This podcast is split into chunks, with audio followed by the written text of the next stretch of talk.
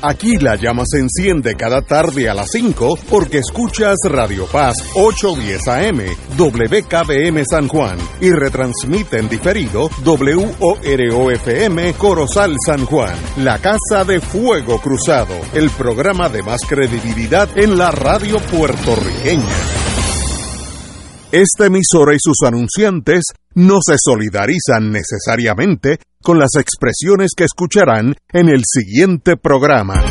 Son las 5 de la tarde, hora de escuchar Fuego Cruzado, el programa de más credibilidad en la radio puertorriqueña, en las voces de Ignacio Rivera y sus panelistas invitados con su discusión política dinámica e incisiva de los acontecimientos más importantes del momento. Fuego Cruzado comienza ahora.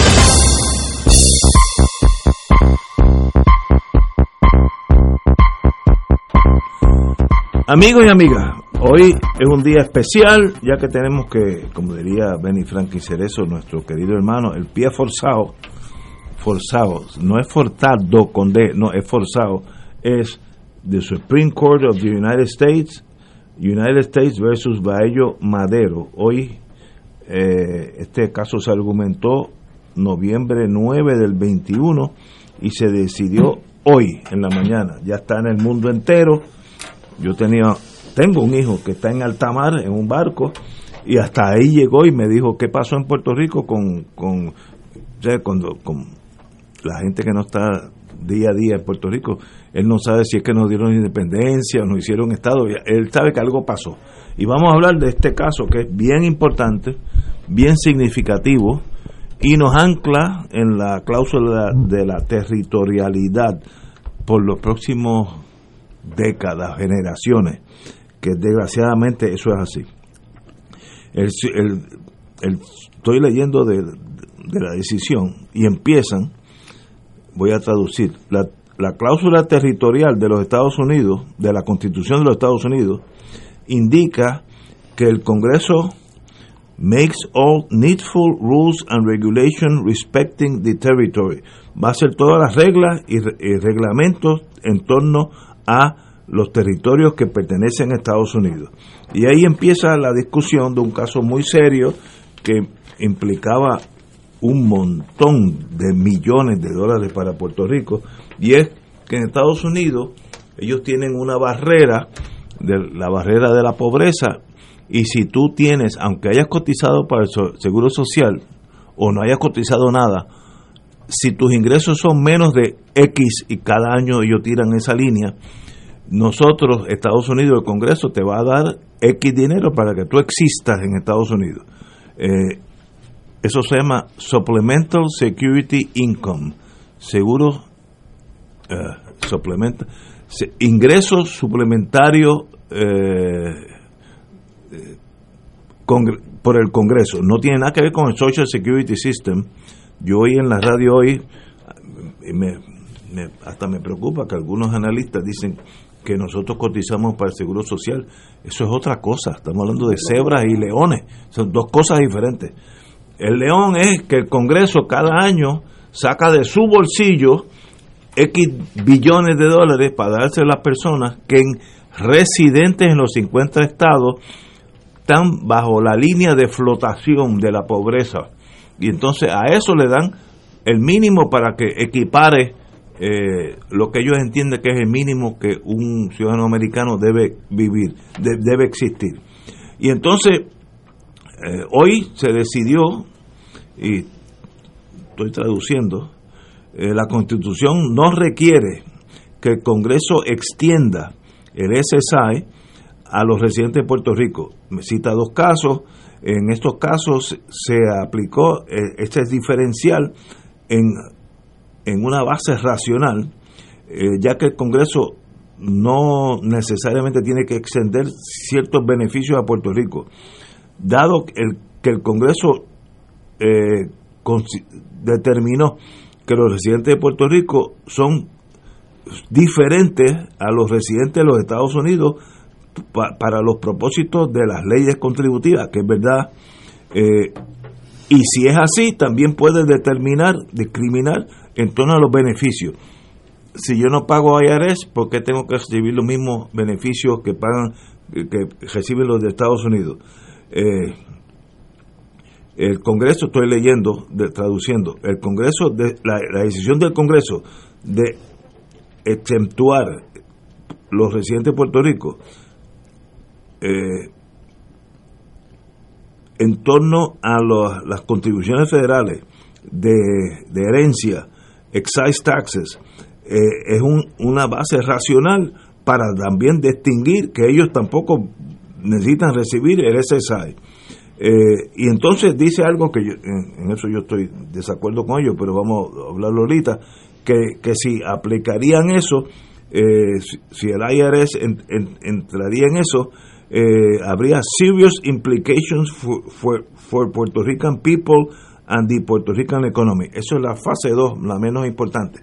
Lo importante es que hoy decidió, ah, y la decisión fue 8 a 1 no es, no es 5 a 4 que uno dice, bueno, pues ya el año que viene vamos a estar parejos. No, 8 a 1 es que decir, pero la próxima generación nuestra, los que estamos aquí, los tres, por la próxima generación eso no va a cambiar. El estatus de Puerto Rico se queda como un territorio donde el Congreso tiene absolutos poderes, puede discriminar a favor o en contra. Y esa es la realidad de este caso que es importantísimo desgraciadamente, para, ya que perdimos, para la economía de Puerto Rico. Señor secretario de Justicia, usted que estuvo en ese mundo. Bueno, ese mundo no ha cambiado. Es lo primero que es bueno decir, ¿no? no ha cambiado. Eh, sigue siendo la misma relación política con los Estados Unidos, la misma ley de relaciones federales. Eh, lo que cambia es el énfasis del imperio hacia la funcionalidad del mecanismo de relación entre Puerto Rico y los Estados Unidos. Porque hoy en día, cuando ya no hay una guerra fría tipo hace 25 años, eh, pues ya Puerto Rico no tiene el brillo para el imperio que tenía en aquel entonces. absolutamente. En aquel entonces, el, el, gobierno de Estados Unidos y el gobierno de Puerto Rico decidieron que iban a hacer una vitrina del Caribe, el showcase del Caribe, de lo que es ser americano. Y para eso estaba Puerto Rico y convirtieron a Puerto Rico en una tacita de oro. Y de paso querían impactar las naciones caribeñas para evitar que Rusia pusiese un pie aquí, especialmente cuestiones de submarinos y cosas de esa naturaleza que, que requerían preparar el escenario de defensa de los Estados Unidos para conservar el área del Caribe y Centroamérica. Y con motivo de eso, pues hubo unas cuantas iniciativas. Estuvo una alianza para el progreso, que era una visión norteamericana de apoyo. Eh, vino el, desarrollo de la industria farmacéutica en Puerto Rico, que dio lugar a que Puerto Rico creciera y que creara un plan, porque tú y yo lo sabemos, de, de exportar parte de la manufactura de Puerto Rico a otros países en la cuenca del Caribe y que esos productos volvieran a Puerto Rico y ser mercadeados como productos norteamericanos. O sea, las plantas gemelas y todo un, diseño, eh, poner al frente de, de, la Federación eh, Interamericana a un, a un puertorriqueño, eh, utilizar los puertorriqueños con relieve en posiciones de los Estados Unidos. y todo fue orquestado al punto en que nosotros nos creímos en Puerto Rico, o muchos, nos creímos en Puerto Rico que había un cambio tremendo en la relación entre Estados Unidos y Puerto Rico. Y no ha cambiado. Y esa mentira se vendió por el gobierno de los Estados Unidos en las Naciones Unidas. Y el, y el mundo pensó que había cambiado. Pero cuando ya dejó de ser de gran utilidad, por lo menos para los fines de las administraciones recientes de los Estados Unidos, que Puerto Rico tuviese esa hegemonía en el Caribe, pues nos redujeron al tamaño que tenemos. O sea que quitaron la alfombra debajo de los pies y te dejaron sin ningún mecanismo de desarrollo económico real para Puerto Rico.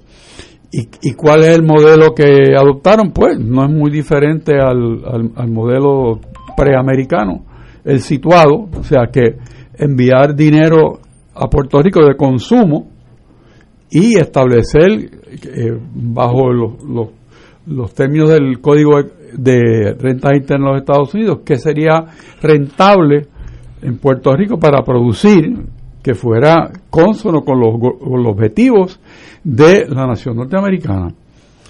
Y eso es lo que existe. La flexibilidad no la tiene Puerto Rico, la tiene los Estados Unidos, que a base de la política que impere en el momento preciso, pues actuarán, porque el entramado legal sigue siendo el mismo que cuando se decidieron los casos insulares, que son la base para que el tribunal reitere la teoría.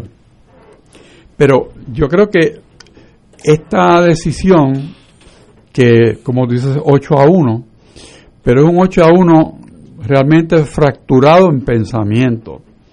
Porque tenemos, por ejemplo, al juez Thomas, Clarence Thomas, que está a la derecha de la derecha, pero hace un análisis de lo que son el derecho al voto de los ciudadanos de Estados Unidos y cómo ese voto es al ciudadano, no es no es por donde vive, sino es al voto al ciudadano de los Estados Unidos. Como debe ser. Hace un análisis de lo que es la enmienda quinta y, y qué, propiciaba la enmienda quinta que establece que el gobierno federal no puede discriminar.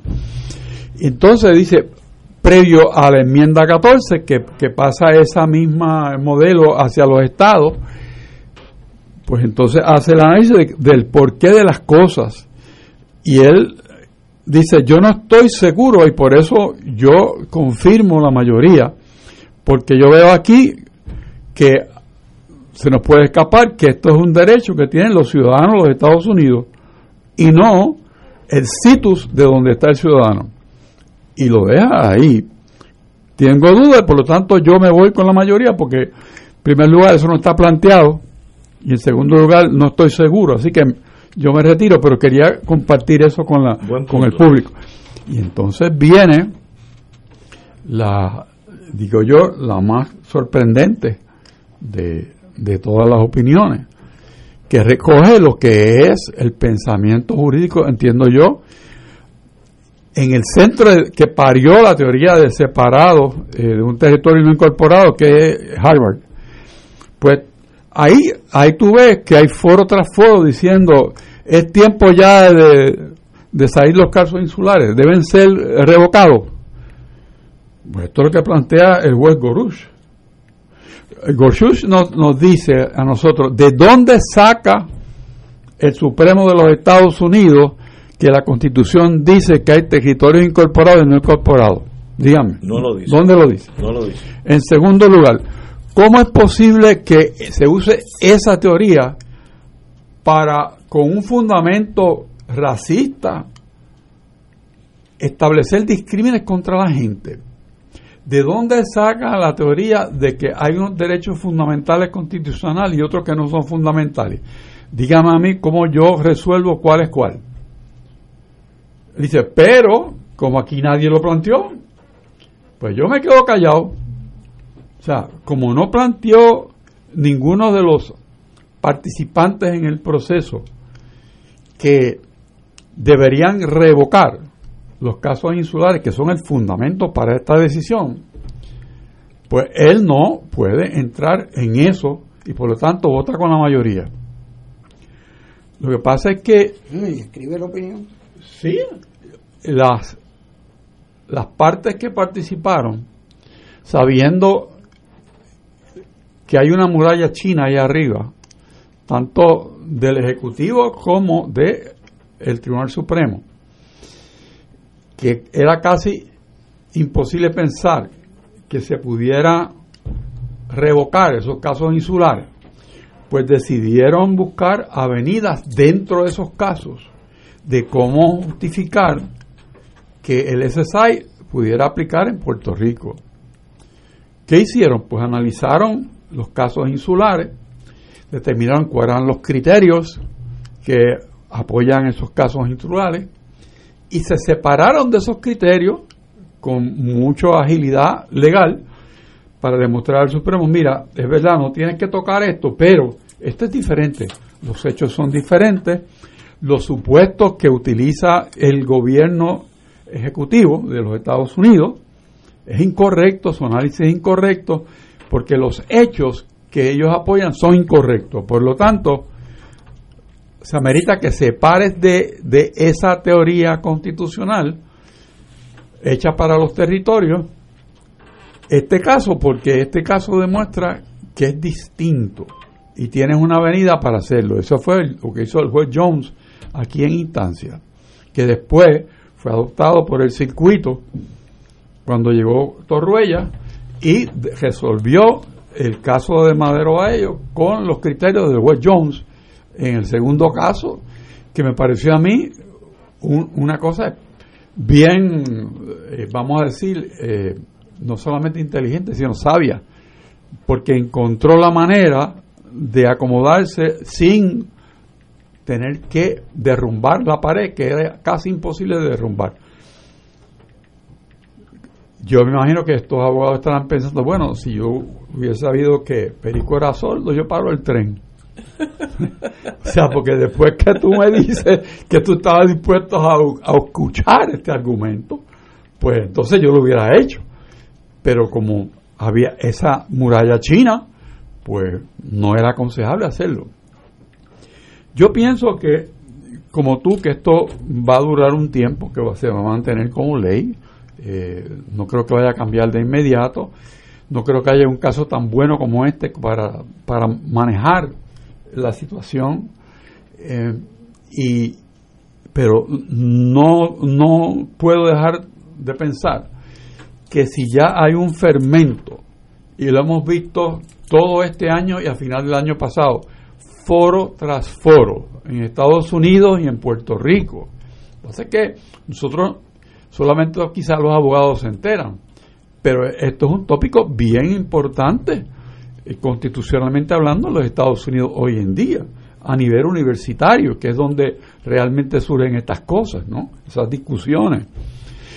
¿Por qué? Porque se dan cuenta que esto ha, ha servido para un siglo de discrimen a unos ciudadanos norteamericanos. O sea, ¿y cómo tú balanceas discriminar contra el ciudadano americano solamente por donde está parado? Por la geografía. O sea, esto, entonces, a mí me da vergüenza ajena con el final de la opinión de la mayoría. Cuando dice, yo quiero evitar que es un problema terrible para los puertorriqueños, porque lo, entonces, si yo digo que sí, entonces los demás estados van a decir, espera, espera, yo quiero también poner las contribuciones a ellos. Entonces está realmente argumentando en su contra, entiendo yo, porque la situación de él no es resolver un problema político, el problema de él es un problema judicial. Y allá el Congreso que resuelva si existe el problema que él dice que va a surgir. Pero los tribunales no están para hacer predicciones económicas ni, ni para dar recetas económicas, ni decir al Congreso que hay un problema que ellos tienen que atender. Ahora, si digo también, el procurador de los Estados Unidos dijo bien claro en las vistas que el Congreso tenía ahora mismo en sus manos y la comisionada residente estuvo allí trabajando y los demás congresistas también y aprobaron un proyecto de ley en la Cámara que el Senado no ha acogido, y yo creo que no lo va a acoger ahora porque va a ser un receso bien pronto, que le reconocía a Puerto Rico y a los territorios, todos, ese derecho. O sea que vemos que por un lado, políticamente, la administración Biden dice, Puerto Rico, yo estoy contigo, pero tengo un problema que yo tengo aquí que presentar un argumento de la constitucionalidad y a favor de la constitucionalidad de, de este programa esta decisión porque eh, no estoy aquí para pensar por el Congreso, pero sí, yo le presenté al Congreso una alternativa que resuelve el problema. Y el Congreso la compró, no hay duda, pero está pendiente ahora que el Senado actúe. Y el Senado, temo yo, siendo esto un año de elecciones, va a recesar ya mismo. Yo mismo, sí. O sea que... Se queda pendiente. Vamos a quedar para enero. Y peligro también, se va a quedar también el tema presupuestario de Puerto Rico. Se queda en el aire. ¿Qué, quiere decir con el tema presupuestario? Bueno, porque la asignación para el plan de salud ah, veo, veo, veo. se queda colgando con una con una apreciación de la administración a base de una interpretación que no es basada en una ley específica, sino en una interpretación que hace CMS. O sea, los fondos no van a ser los que quisiera que fuera, sino van a ser esos que están ya ahí dichos. Eh, pero te quedas en, en, en, una nube, o sea, no se resuelve. Pero lo que sí sigue, Ignacio, es que sigue pasando el tiempo. Y ese 20% del presupuesto de Puerto Rico no está resuelto. No me diga eso que me voy para te tengo que redondear, Este señor tiene una forma de tocarme un nervio y, todos, los, todos los jueves me toca. Entonces va, 20, eh, para, eso me lo explicó a mí un, Octubre. un, economista que viene aquí. Para que tú sabes cómo eso impacta a ti. De cada dólar que tú tienes en tu bolsillo. Pierde 20 chavos pide 20 chavos. Desde eh, los más ricos en Puerto Rico hasta los más pobres. Todo el mundo va a bajar 20 centavos de cada dólar. Eso es bien importante, crucial. Y veo que nada está pasando. Y Rachel me lo recuerda que es el problema. Pues yo tiendo a olvidarme de las cosas que no me gustan. Me olvido de ella hasta que choco con ella. Tenemos que ir a una pausa, amigos, y regresamos con el señor alcalde de San Juan, Héctor Luis Acevedo. Fuego Cruzado está contigo en todo Puerto Rico. ¿Tienes cáncer de páncreas o del pulmón? Si has recibido terapia y el cáncer. Continúa avanzando, no pierdas la esperanza. Existen nuevas terapias basadas en el perfil molecular para pacientes de cáncer de páncreas o pulmón, disponibles en Puerto Rico únicamente en Pan-Oncology Trials. Llame hoy al 787-407-3333, 407-3333, Pan-Oncology Trials, ofreciendo protocolos de tratamiento con la ciencia más avanzada para combatir el cáncer. En Oro 92.5 FM, Radio Paz 810 y el Canal 13, estamos trabajando a tono con la emergencia que en estos momentos está viviendo Puerto Rico. Estamos ofreciendo nuestros servicios al máximo con el personal disponible según nos permitan las circunstancias. Si tiene un mensaje para ofrecer a sus asociados, clientes o personal, solo tiene que llamar al 787-552-0825 y nuestros empleados le comunicarán al personal de ventas para atender su necesidad. A nuestros clientes estén en comunicación con su ejecutivo o ejecutiva de ventas que continúan ofreciendo sus servicios como de costumbre. 787-552-0825.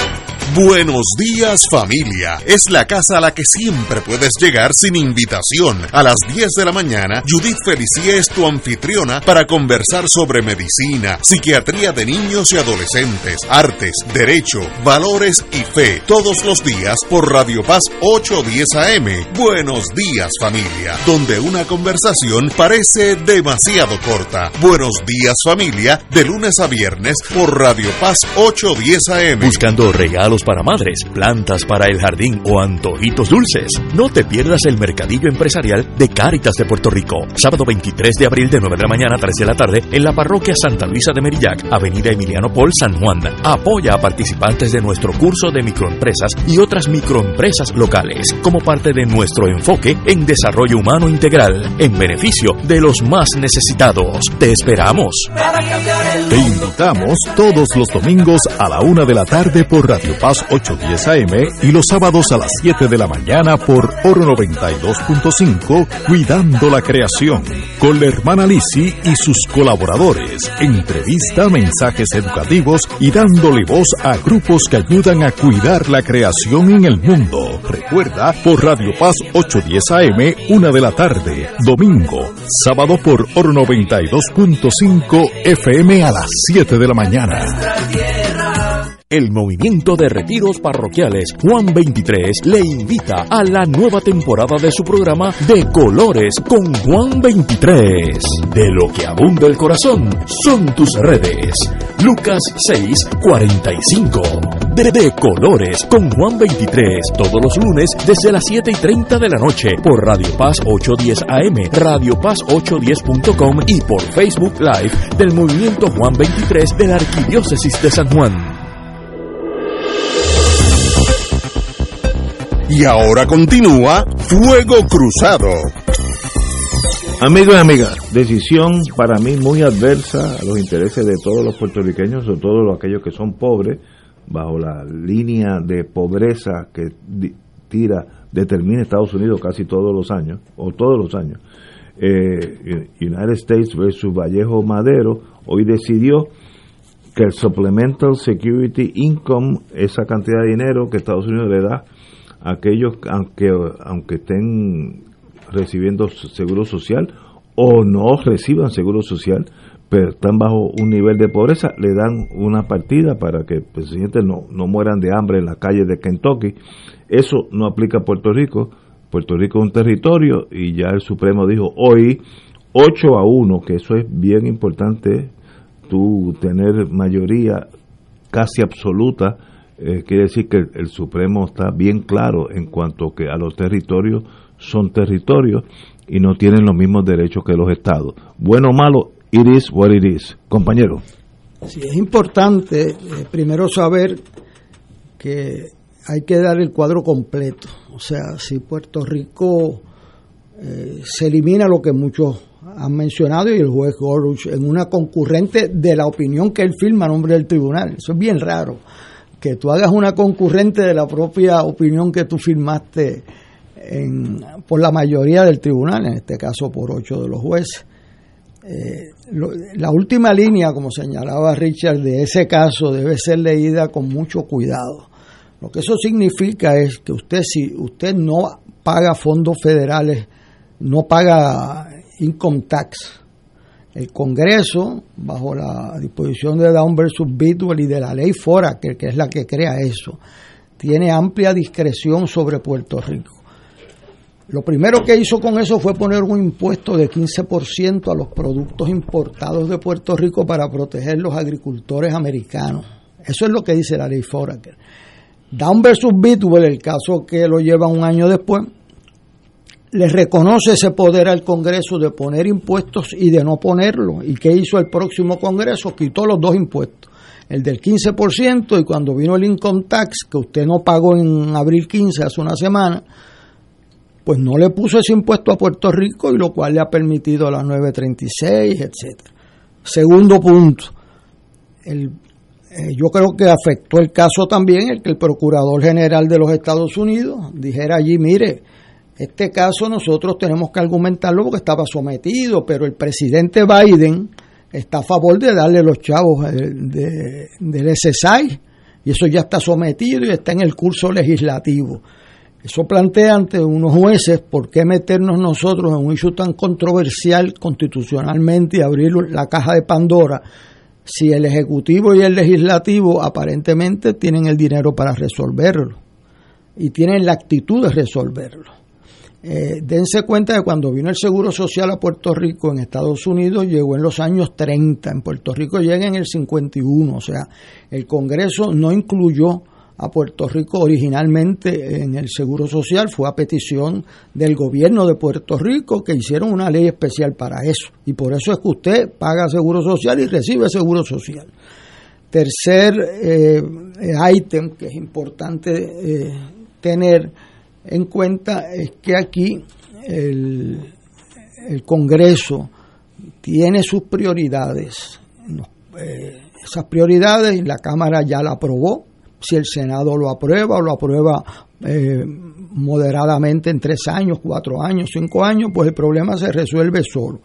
Las Marianas del Norte, que son otro territorio de Estados Unidos, hizo un acuerdo, un pacto con Estados Unidos donde ese programa lo incluyó.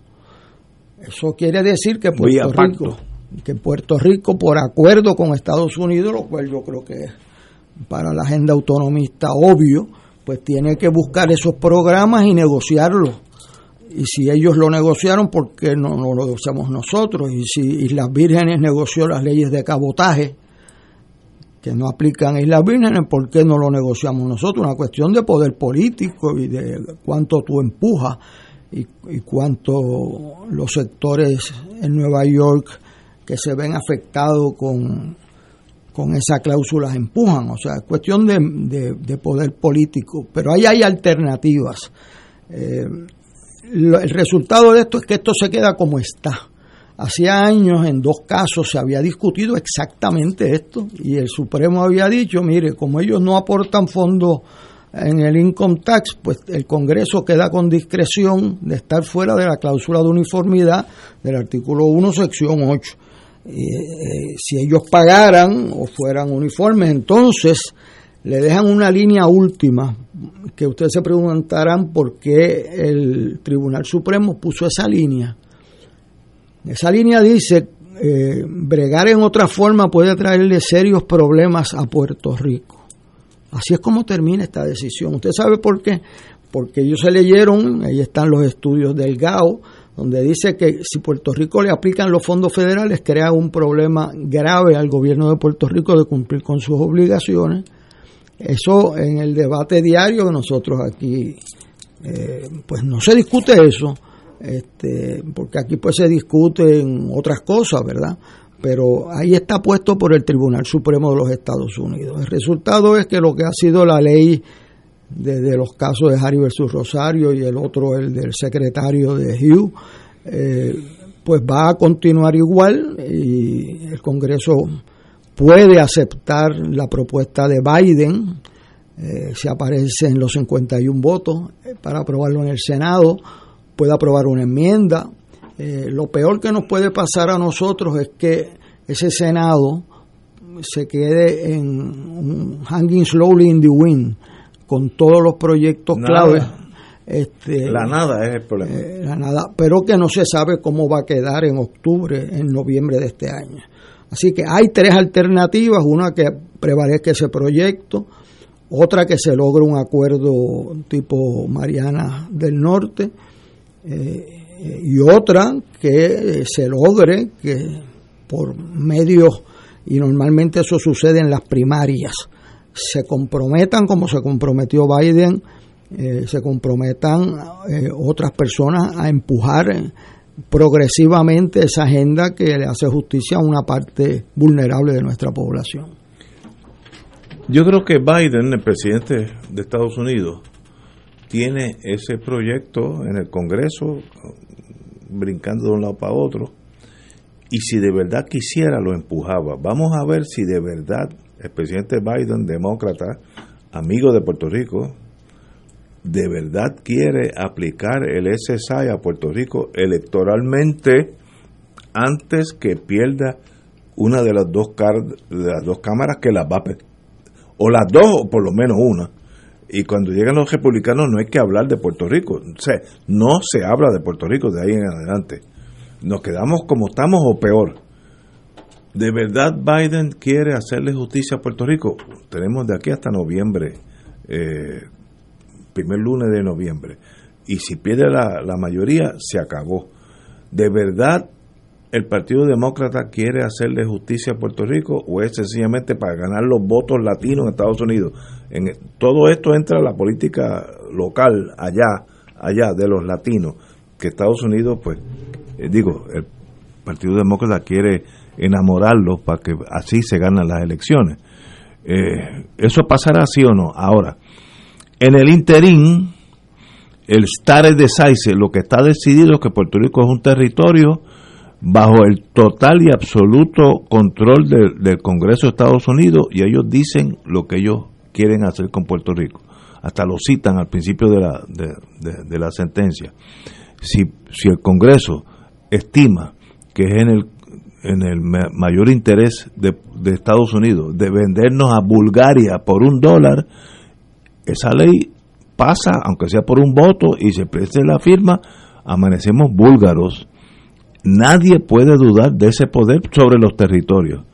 Eh, el compañero Héctor Luis Acevedo decía de las Marianas del Norte que negociaron un tratado, eso es muy posible. legalmente es posible.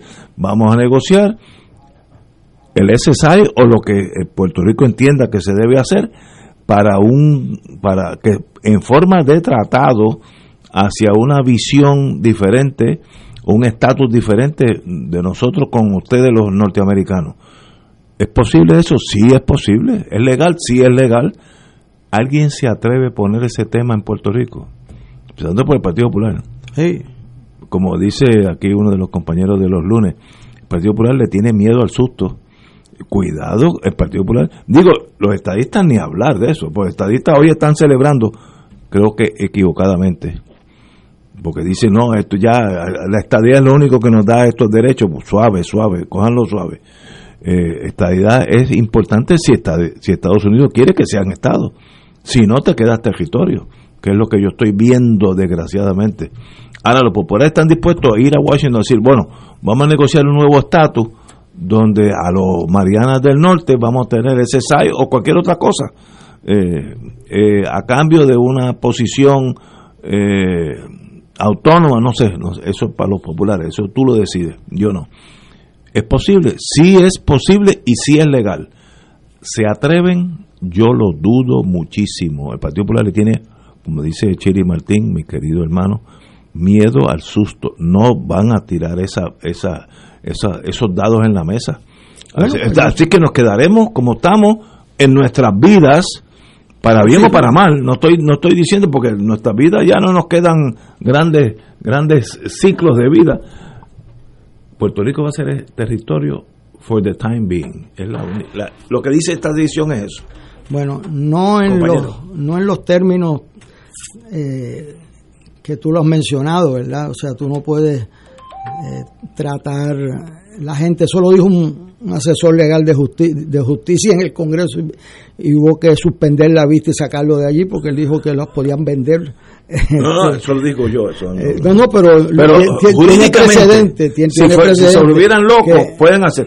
jurídicamente es válido. Bueno, eso. No, no pueden dar la independencia esta tarde y se acabó. Bueno, si lo hay un hay una ley, ¿verdad?, que dispone que es el gobierno por el consentimiento de los gobernados. Eso, mientras Puerto Rico esté tan radicalmente dividido como está, eh, no veo forma en que eso tenga grandes cambios. El poder negociar áreas específicas de programas específicos, yo no tengo duda, se ha hecho antes, se hizo con el Seguro Social, se hizo con otros programas. Es más, se le dio la administración de esos programas a Puerto Rico, cosa que no lo administra el gobierno federal, aunque es el que paga todo. Por ejemplo, el programa de los cupones es un programa que lo administra el gobierno local con fondos totalmente federales. Este, o sea que eso no es así de fácil. Tampoco creo que eso de estar diciendo que nos venden por un peso, eso no es viable con ciudadanos americanos en Puerto Rico. Eso pues, este, en el debate nuestro de todos los días, pues se dice, y, pero yo creo que la realidad de Puerto Rico es que aquí no hay ninguna mayoría absoluta para ningún estatus que pueda tener fuerza en el Congreso de Estados Unidos para movimientos radicales. Esa es la realidad, que por lo tanto las luchas deben ser incrementales programa por programa, issue por issue, y sobre eso podemos tener triunfos parciales. Aquí no hay votos para la independencia, no hay relaciones de Estados Unidos para darle la estadidad a Puerto Rico con un 50%, 52% de los votos. Y si usted se va a entretener el resto de sus días en eso, pues va a tener grandes audiencias de radio de los fanáticos del, del país, va a estar buscando cómo mejorar su calidad de vida. Esa es mi impresión. Compañero, don Héctor.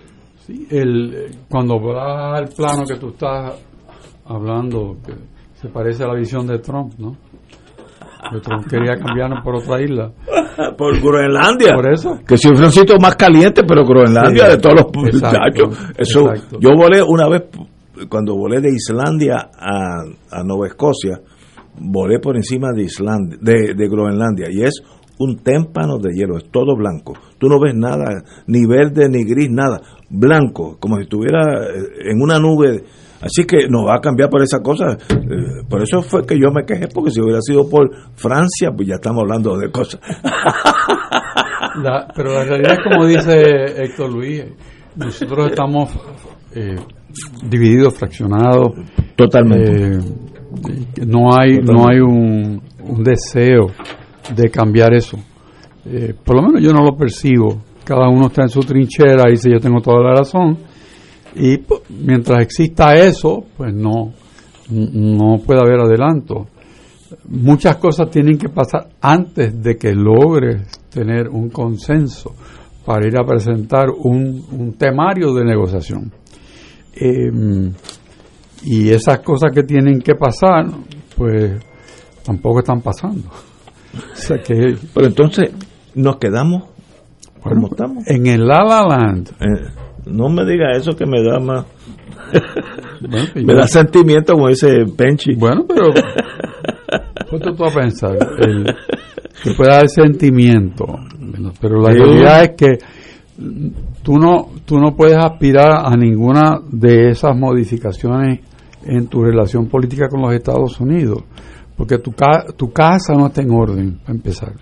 Tu casa eh, anímica ni económica está, está en orden. Correcto. No está en orden.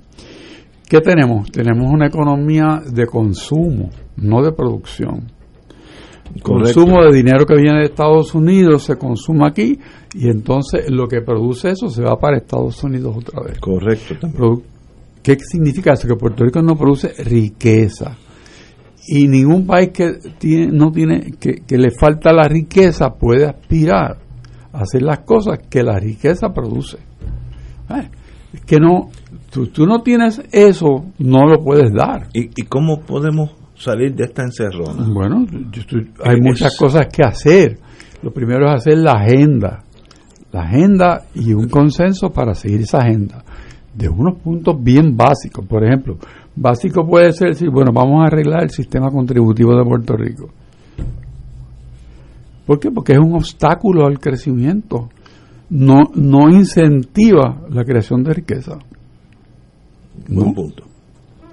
Es un sistema que, que premia lo que son eh, parcelas aparte de gente que tiene unos beneficios que no, no los hacen contribuir al, al Estado conforme a los ingresos que produce. Hacienda creo que en un informe de hace unos años identificó 240 y pico exenciones que hay en Puerto Rico de gente que no paga. Y por el que no paga nosotros tenemos que pagar. Es tan sencillo como eso. Si tú no amplías la base contributiva de Puerto Rico no vas a salir del hoyo. No quiere decir que por el problema que está reduciéndose la aprobación tú no amplías la base contributiva, ¿no? Es que tienes que buscar cerrar todos los boquetes que tiene el sistema para que realmente tú tengas una economía que puede ser susceptible de acumular en Puerto Rico riqueza. Entonces tienes que buscar un programa de exportar, por llamarle cualquier cosa, llámale widgets. Exportar eso para que se reverse el modelo o sea que en vez de nosotros estar importando, podamos exportar y que la ganancia, la riqueza se quede aquí. Eso no es tan difícil de hacer, pero hay voluntad para eso. Eso son dos, dos, dos, dos temas que tienen que ver con, con el sistema contributivo. Ese, ese, fíjate, aquí estuvo el secretario de Hacienda en este, en este programa. Correcto. Y, en, y tuvo una entrevista de lo más cándido que yo he escuchado a un secretario de Hacienda. Llevó un análisis y decir, mira, lo único que tengo yo para mejorar la situación de Puerto Rico es el sistema contributivo. Aquí no hay más nada porque yo no tengo poder sobre la moneda, no puedo controlar la inmigración, yo no tengo un banco central.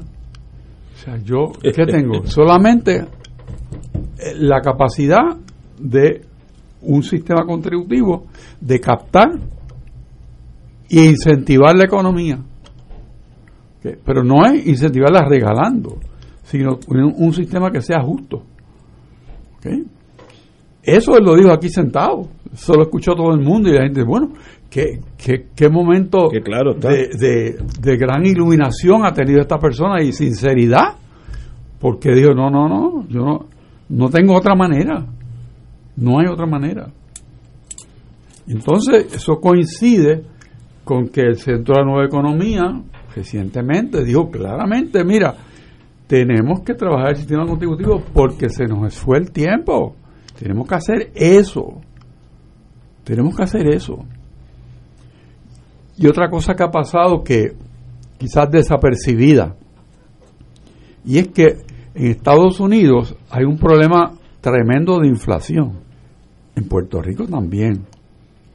Quiere decir que el dinero que teníamos, que podía comprar 10, ahora compra 7. Y en Estados Unidos tiene la peor inflación, yo no sé en cuántos años.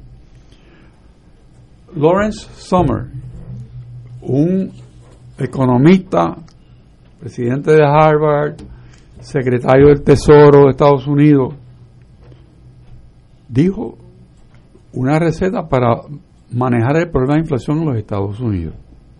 Dijo, primer error, el Buy American Policy lo que hace es encarecer los productos en Estados Unidos y eso crea inflación. Lo primero, tienes que abaratar el producto que tú consumes. Número dos, las leyes que existen que impiden que de Canadá vengan productos a los Estados Unidos, fíjate, con todo el mercado común, que impiden ese flujo, tienes que derogarla.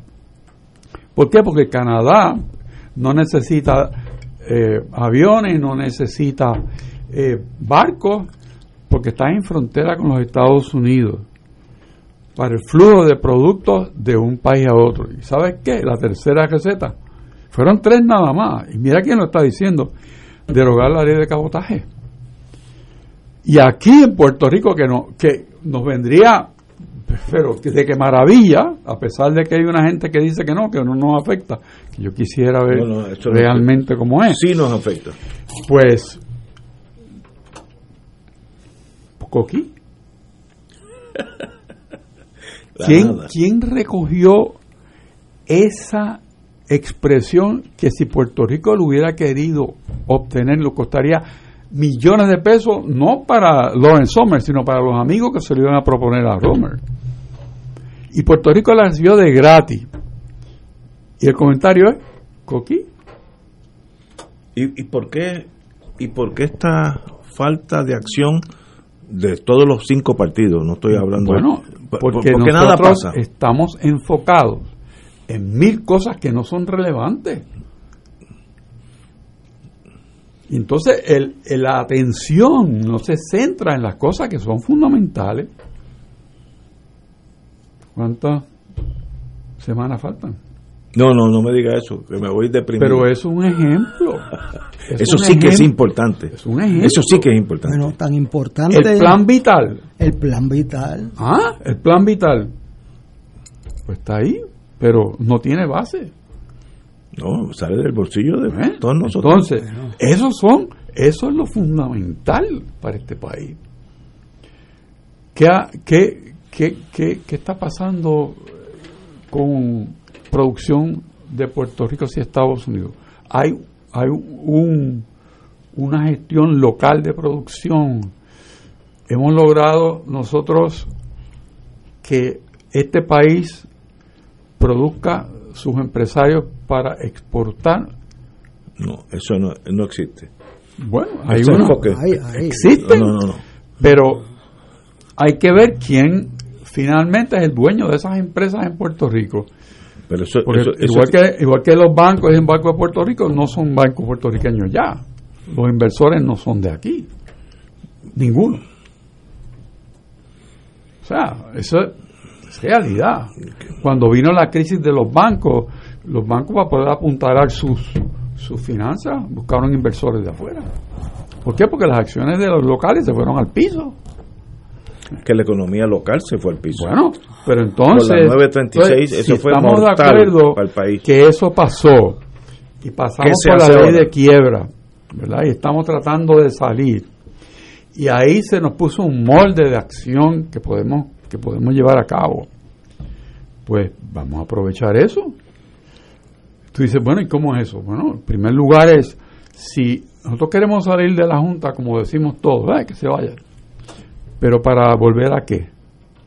Exacto. A la misma responsabilidad que nos llevó a la quiebra. Buen punto. Ahora mismo no hay proyectos legislativos que no tienen disposiciones presupuestarias para cubrirlo. Montones, montones. Después de cinco años de quiebra. ¿Ah? O sea, aprendimos nosotros la lección. Aprendimos. No son preguntas válidas. Aprendimos la lección. Ok. Si yo Pero si llegas a una agenda de consenso, What do we do now? ¿verdad? Es la Bueno, pregunta. ¿Qué primero hacemos es, primero es aterrizar y decir, bueno, vamos a establecer una agenda de los puntos que son clave para todo el mundo. Para todo el mundo, porque aquí vamos todos en el mismo bote. No hay, no hay cinco botes en Puerto Rico. Y Quizás por hay seis. Porque y yo creo que hay el PIB y el partido de, de Dalmau. Y por primera vez No, porque son cosas tienes diferentes. dinero para esa agenda. Perdón. Que por primera vez tienes dinero en el banco para esa. Ah, que, Correcto. que existe, sí. Pero ya lo empiezan a repartir. si lo sabes usar, tienes el dinero. De verdad que estamos en una crisis No, pero, pero- mayúscula. Digo, pero podría ser peor. Mario. Nosotros tenemos 40 billones de dólares en el banco. Tenemos un programa para electrificar a Puerto Rico a base de energía renovable. ¿Qué vamos a hacer para crear empleo en ese renglón si ese es el propósito? Tienes que separar el dinero. Ahora, si tú te pones a repartir lo que no es renovable, o sea, si te dan dos billones de pesos y tú lo das en aumento de sueldo temporero, Sí, pues dentro de- cuando venga el tercer año vas a estar peor. Vas a estar peor porque todo el mundo tiene la expectativa de seguir. Ahora, el plan que habla Richard, o sea, ¿cuál es el plan de desarrollo de Puerto Rico para dentro de cinco años, cuando se acaben esos fondos FEMA, tú no te encuentres sin una economía competitiva y sostenible? Ese es el issue. Entonces, pues tú tienes ahí pues que programar cómo vamos a electrificar a Puerto Rico con energía solar. Vamos a hacer una fábrica aquí, vamos a hacer un joint venture con un chino, con un americano, con quien sea. Pero eso es un, eso es, y, y eso eh, o sea, es una prioridad mía. ¿Qué vas a hacer con Roosevelt Roads? Vi que la joven salió el otro día, dijo que había un proyecto, es que, que no es el de la, el de la grama de Ignacio de 10 pies. Este, eh, o sea, tú tienes que hacer con las escuelas, ¿verdad? Pues vamos a hacer algo que sea permanente. Cerra- cerramos 400 escuelas y no ganamos un centavo. Eso es pues ahí tiene, ahí- Eso es bien difícil de lograr. No, hizo. pero lo que tú no sabes fue lo que me enteré hoy, que con esas 400 escuelas se fueron cientos de colegios de votación que impidió el voto de miles de puertorriqueños. Veo, porque sí. cerraron Sí, sí, el centro de votación. la Es más difícil votar ahora. Sí, no, porque po- podían buscar una iglesia, una carpa, un centro comunal y se fueron por la vía más, que los transporten el que puedan. Eso no es así, este, eso no es así. Pero lo que dice Richard es lo fundamental. Eh, Tenemos por primera vez desde el 44 más fondos no comprometidos que los comprometidos en el presupuesto.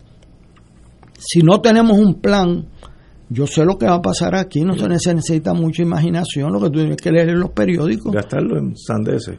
Pues tú aumentas a este, aumentas al otro, un poquito para aquí, un poquito para allá. Y se va el dinero. En la nada. Y yo lo que digo es que necesitas eso en proyectos grandes, sostenibles, que pongan a Puerto Rico con una base contributiva que invite a que haya desarrollo en Puerto Rico. Y tú tienes que bajar el costo de luz de verdad.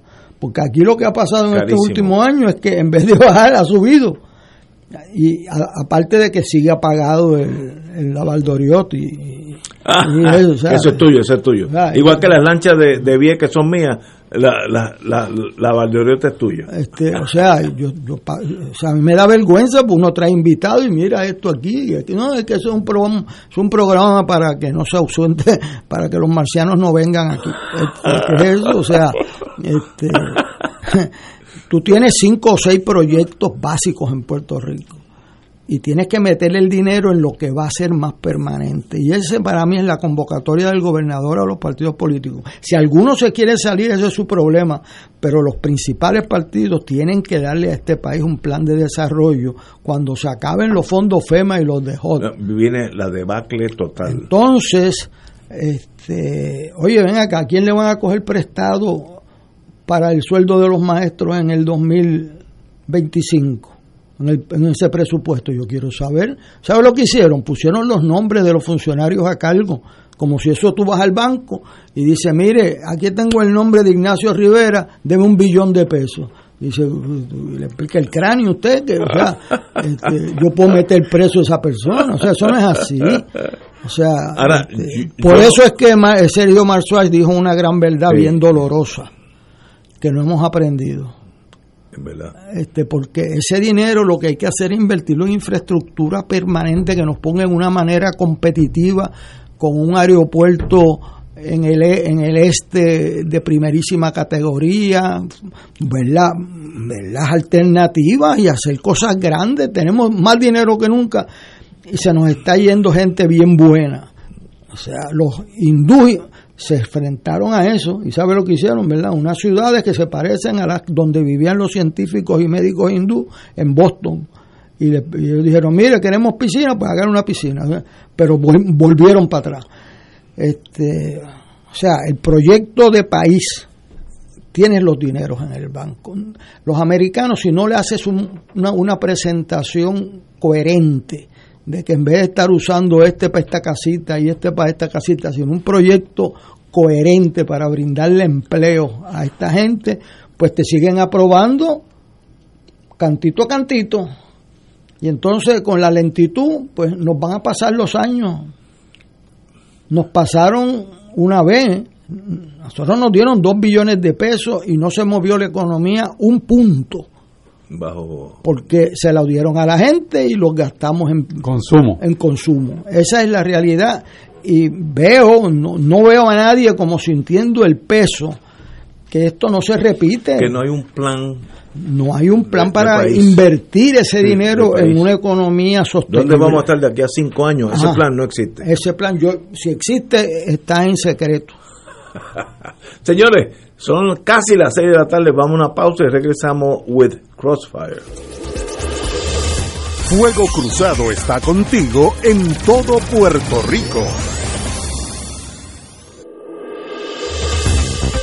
Aquí la llama se enciende cada tarde a las 5 porque escuchas Radio Paz 810 AM, WKBM San Juan y retransmite en diferido WOROFM Corozal San Juan, la Casa de Fuego Cruzado, el programa de más credibilidad en la radio puertorriqueña.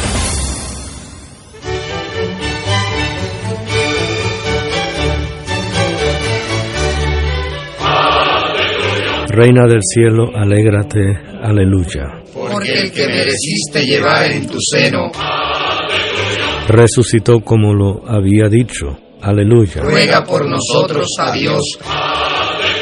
Gózate y alégrate, Virgen María, aleluya. Porque ha resucitado Dios verdaderamente.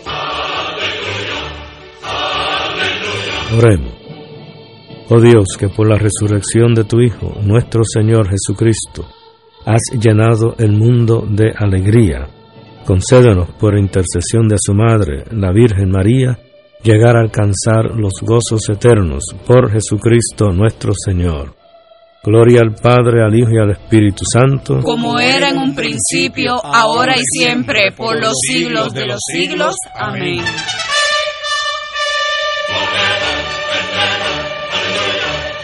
Los rotarios se preguntan antes de actuar, ¿es la verdad? es equitativo para todos los interesados. Creará buena voluntad y mejores amistades. Será beneficioso para todos los interesados. Mensaje del Club Rotario de Río Piedras. Y ahora continúa Fuego Cruzado.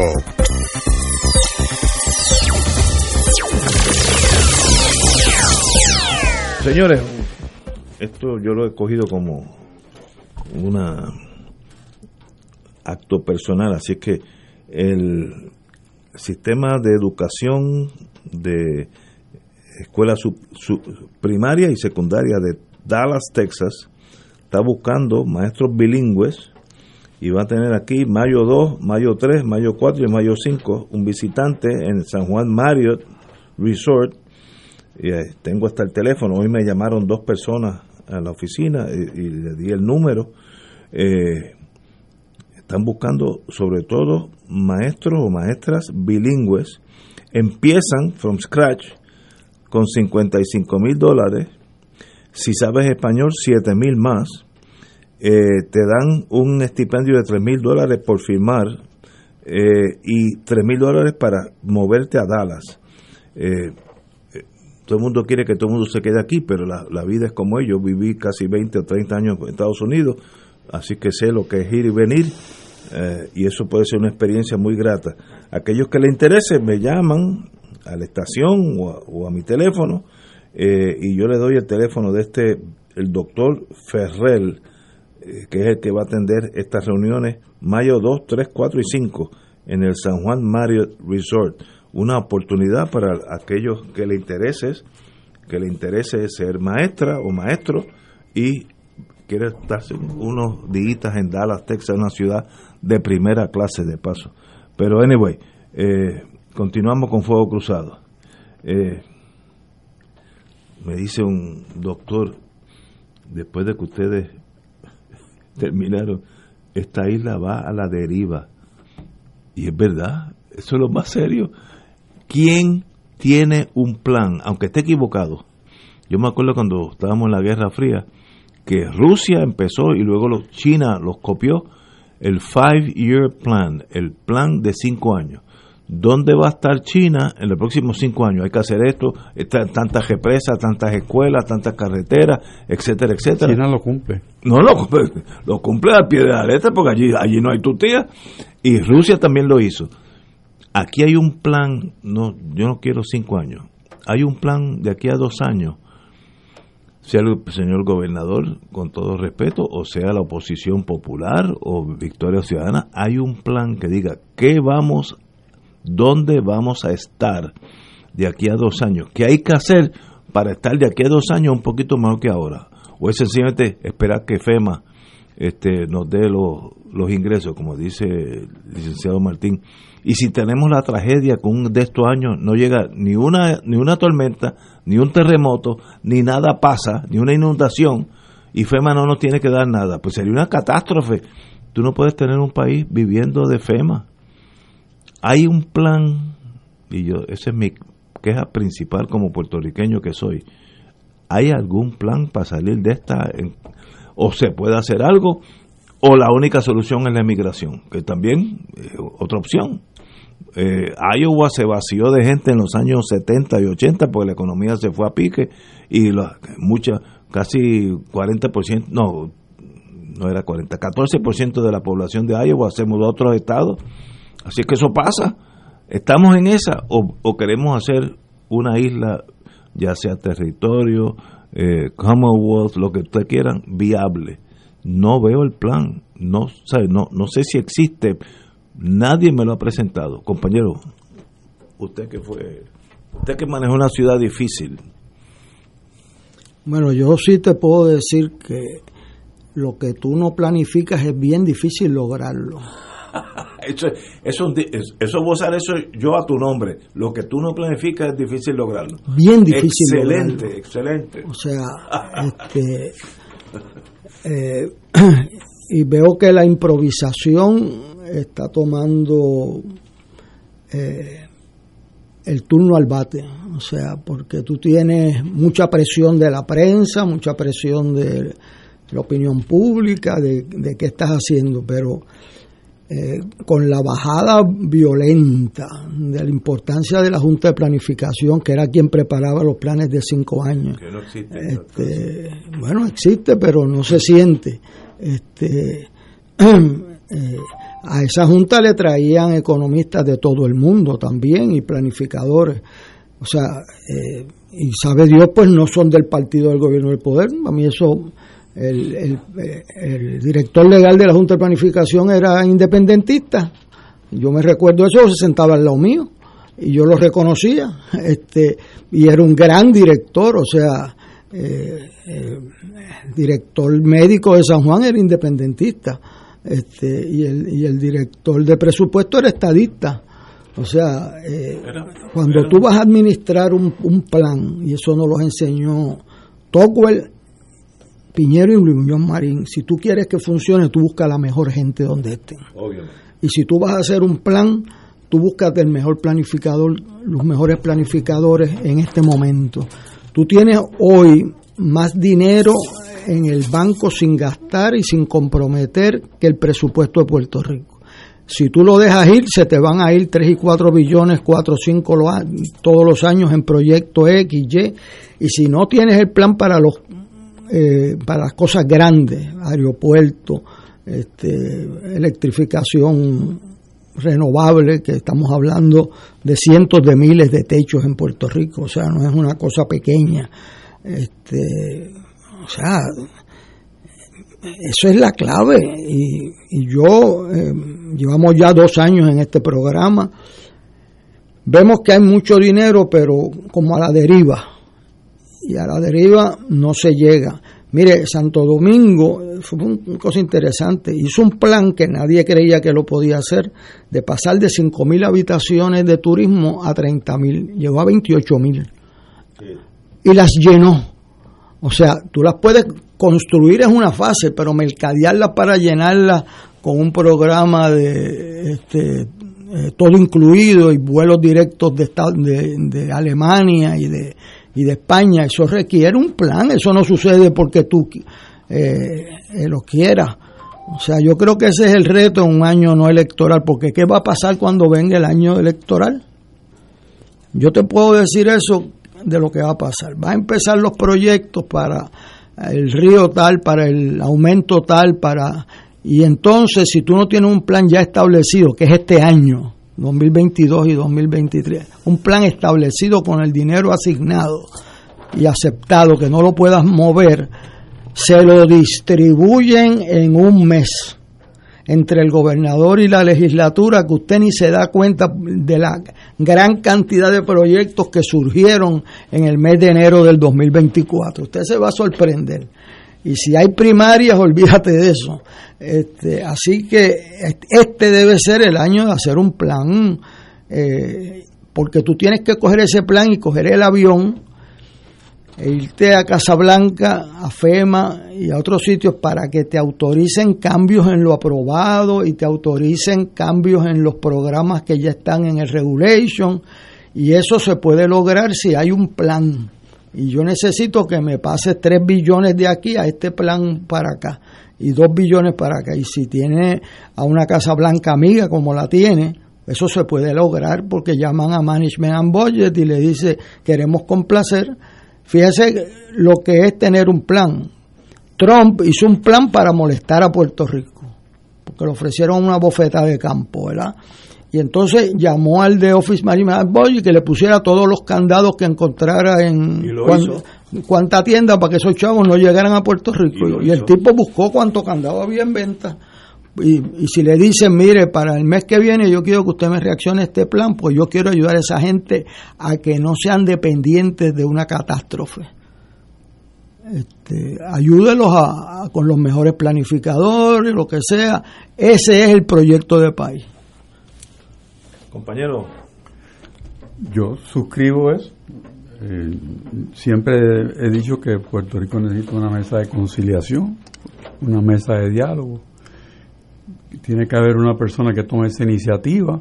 Obviamente tienen que ser personajes en el gobierno, porque la empresa privada o ciudadanos privados no pueden hacer el plan al gobierno. Pueden sugerirle, pero no, no le pueden hacer el plan. Y no he visto movimiento en esa dirección. No hay. Cada uno tiene su propia agenda, que es ser reelecto. Y está todo el mundo en esa dirección, eh, pues inventando maneras de, de parecer relevante para que la gente lo vea y que piense que puede ser electo o reelecto. Pero como dijo un amigo amigo, que criticando, criticando otro partido, ¿ganar para qué? Vamos a asumir que el partido que ustedes quieran gana por 100% del voto, tiene todos los escaños legislativos, todo completo, 100%. ¿Y qué hace al otro día? Hacer nada, recibir bueno depende depende depende de la motivación del por eso, que ganó. no, por eso que digo ahora mismo ahora mismo el que gane eh, tiene un plan el que gane hay tres partidos con pero fíjate no puede ser ese plan no puede ser lo que aparece en los programas de los partidos porque a mí a mí me Día de las Madres bueno, me da Santa Claus no sé qué me da cuando, cuando veo que ese plan lo ha escrito un publicista que poco o nada sabe de lo, que es el desarrollo del país y describe una isla de fantasía. O sea, eso, eso no es. Sería mejor que se sentaran, qué sé yo, los seis partidos, los cinco partidos, un papel cada uno pusiera lo que más importante es para Puerto Rico a ver, lo que si coinciden. Yo he visto en esos programas mucho diagnóstico y pocas alternativas. Correcto. Sí, Este, sí. hay, Muy buen unos- punto. hay un diagnóstico brutal Todo en el mundo eso. está- eh, sí. Una cosa, yo le pregunto, y, y gente de diferentes partidos, y hacen unos diagnósticos excelente espectaculares. Entonces cuando digo, bueno, ¿y cuáles son las alternativas ahí? Pues entonces... ¿qué hacemos ahora? Sí, este, aumenta así, o sea, eh, ahí es que se le tranca el domino y si hay que traer gente de las Naciones Unidas y de, y de otros lados, como se hizo con la constituyente, me preguntó quién era el más que sabía de hacer constituciones. Bueno, pues hay un tipo que se llama Carl Friedrich, que está ahora mismo en Alemania con la constitución alemana. Puede ser. Y hay un tipo que es Gordon Lewis, ah, que es miembro del Partido Socialista. Y, pues tráelo. O sea, y es Raúl Serrano Hayes. Y hasta Toño González, que lo habían suspendido en la huelga, lo trajeron a trabajar en la constituyente. O sea, eh, eh, o sea, esto estamos jugando grandes ligas que no se nos repiten. Porque desde 1944 nunca hemos tenido más dinero en el banco que en el presupuesto, hasta ahora. Y ese dinero no, no es recurrente porque ese dinero es por un evento catastrófico. Este, así que mi, mi tesis en, en inglés se dice que la, la tesis las tesis son como los ombligos todo el mundo por lo menos tiene uno. Mi tesis es que Puerto Rico está inconscientemente o conscientemente ya buscando un líder y no lo encuentra. Un día de esto va a pasar algo y va a aparecer ese líder y va a arrasar en Puerto Rico porque todos estamos desesperados de, de todos los partidos. Yo represento uno de la derecha, el del medio, de la izquierda. Todos tenemos el mismo problema y un día va a aparecer alguien, puede ser de un partido que ni exista en este momento. Cua- Cuando aparezca, se lleva a Puerto Rico entero.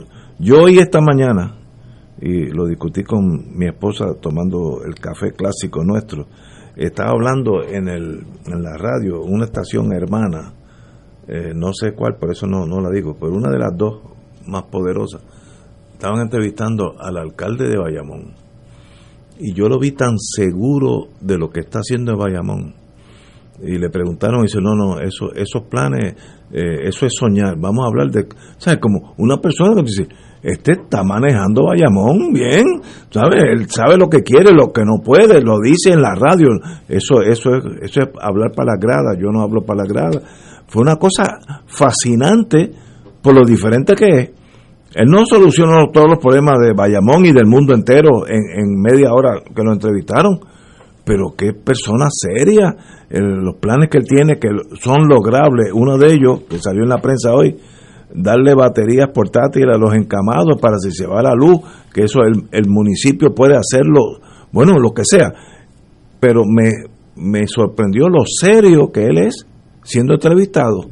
No es el político que el mundo es plano, todo está perfecto, yo soy el mejor político del mundo, por tanto, elíjame de nuevo. Él no habló así, habló como, la, como un administrador. Puerto Rico está buscando ese administrador para Puerto Rico entero. Y no aparece, yo no lo veo. En el horizonte, cuando uno está en la marina, uno mira el horizonte y si ve un humito, que decir que por ahí hay un barco que, que puede ser amigo o enemigo, pero ese humito es bien importante porque tienes como media hora antes que te llegue hacia ti. Yo miro al horizonte, no veo humitos, no hay ningún barco acercándose, nada, nada, excepto hablar sandeces, discutir, como decía Gallizá, eh, él decía de la, de la, de la ópera, a divertimento que si Tatito dijo que si Dalmao, que si la cosa, que si Salinas, que entonces nos entendemos con esa cosa y el mundo sigue desvaneciéndose ante nuestra vida. Y la emigración, este, yo tengo un amigo que está en el mundo aéreo, en el aeropuerto, y dice, si tú sumas la, las personas que salen de Puerto Rico y le descuentas los que regresan a Puerto Rico, hay un déficit todos los meses de mil a dos mil personas Así que se están yendo de mil a dos mil personas todos los meses netos. Pues, ¿hay algún plan para detener eso? ¿Es posible? No sé. Y lo que veo es, en el horizonte no hay nada, nada que se está approaching, estoy pensando en inglés, acercándose a, la nave llamada Puerto Rico, nada. Y vamos a seguir en esta pobreza de liderato. No la veo, no la veo, en ningún sitio, no la veo. Yo, yo tiendo a, a veces me, lleno de enemigos de, la derecha, no veo liderato en ningún sitio. Ah, y el cuando aparezca, arrasa en Puerto Rico, arrasa. Porque todo, yo empezando por mí, estamos buscando líderes que digan, este es el plan. Ah, que hay, en ese plan hay un calvario y hay que pasar unas, unas avenidas de dolores, sí, pero este es el plan. ¿Eso existe? En, bueno, yo, yo pienso que una persona puede tener un plan, pero esa persona no puede ser un caudillo. Esa persona tiene que saber establecer relaciones con los Puerto Rico no es una sola cosa. Hay muchas actitudes y muchos partidos políticos y muchos grupos de, de interés que tienes que amarrarlos porque si tú no haces alianza con estos e, estos conciudadanos nuestros y estos grupos no te mueves porque te, te dinamitan el primer día que salgas a la calle. Tú tienes que salir con el ejército completo. No puede ser que yo tengo todas las ideas, porque Puerto Rico no es ese país ya. no son O sea, no, no es eso. Es un, un liderato maduro para este tiempo que tiene que ser un mes de conciliación y de enlaces. Porque de otra manera no puedes mover. Estamos fraccionados la, una, la única manera de mover las fracciones es creando un consenso, un concierto. Y, y esas, esas cosas se pueden montar, porque en, la, en, los países donde hay multiplicidad de partidos, pues uno dice, ¿qué garata tienen? Bueno, pero llegan a un punto en que eh, no es la garata y hacen el plan y lo ponen en ejecución. ¿Por qué nosotros no podemos hacer eso? O sea, que cuando miramos ¿Cuál es el faro que estamos buscando de dirección? Pues sí, la persona tiene que tener unas ideas que sean compartidas y respaldadas por los demás grupos o facciones en el país. Ese conciliador es lo que Puerto Rico necesita. Por eso. no lo veo. Que de otra manera decir, bueno, yo tengo el 32, yo mando un buste. No, me, no mando. Y en la próxima Tengo 33 y mando. Tampoco, manda. tampoco manda. ¿Sabes? No, hay plan. No, no, no. Que no hay. Tenemos que copiarnos de los comunistas. Five year plan. ¿Dónde va a estar Puerto Rico de aquí a cinco años? Y esa es la meta. Y todo el mundo apunta en esa dirección. ¿Se puede hacer eso aquí? Seguro que sí. Seguro, pues, obviamente. Pero no aparece, esa agenda no está. Tenemos que ir a una pausa, amigos. Vamos a una pausa y regresamos with Crossfire. Fuego Cruzado está contigo en todo Puerto Rico. 2.6 millones de autos en Puerto Rico. Algunos de ellos con desperfectos. Autocontrol. Tu carro. Tu mundo. Tu mundo. Tu mundo. Ahora, de 12 del mediodía a 3 de la tarde. Por Radio Paz 810 AM y Radio Paz 810.com. Saludos familia de Radio Paz, mi nombre es Jafet Marrero. Y yo soy Eric Rosario. Ahora puedes escucharnos todos los sábados a la 1 pm en Podcalizando. La conversación que no tuviste después de misa. Un programa para toda la familia. Búscanos en las redes sociales como Influenzando. Y recuerda, hagamos viral a Jesús. Escucha los sábados a las 5 de la tarde para servirte un programa del Colegio de Profesionales del Trabajo Social de Puerto Rico con los temas de interés a la comunidad.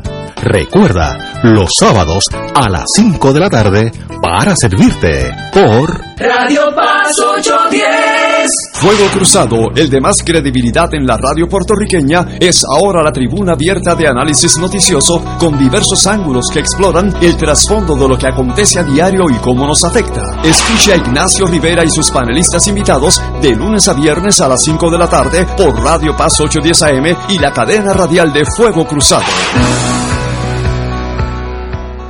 Si queremos un mejor país, debemos ayudar a destacar los valores cristianos que nos hacen mejores. Para llevar ese mensaje, Radio Paz 810 AM llevará a cabo un radiomaratón de recaudación del 2 al 6 de mayo. Juntos, guiados por el Espíritu, en el camino sinodal, haremos la diferencia. Oraremos en la Pascua por las intenciones de nuestros radioescuchas y las recaudaciones nos ayudarán a llevar el hermoso mensaje de nuestro Evangelio, proclamando la palabra de Dios a través de todo Puerto Rico.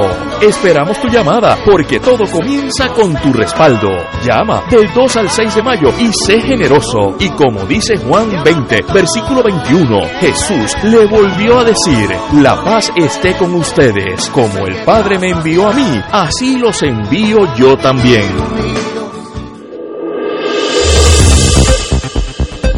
Y ahora continúa Fuego Cruzado.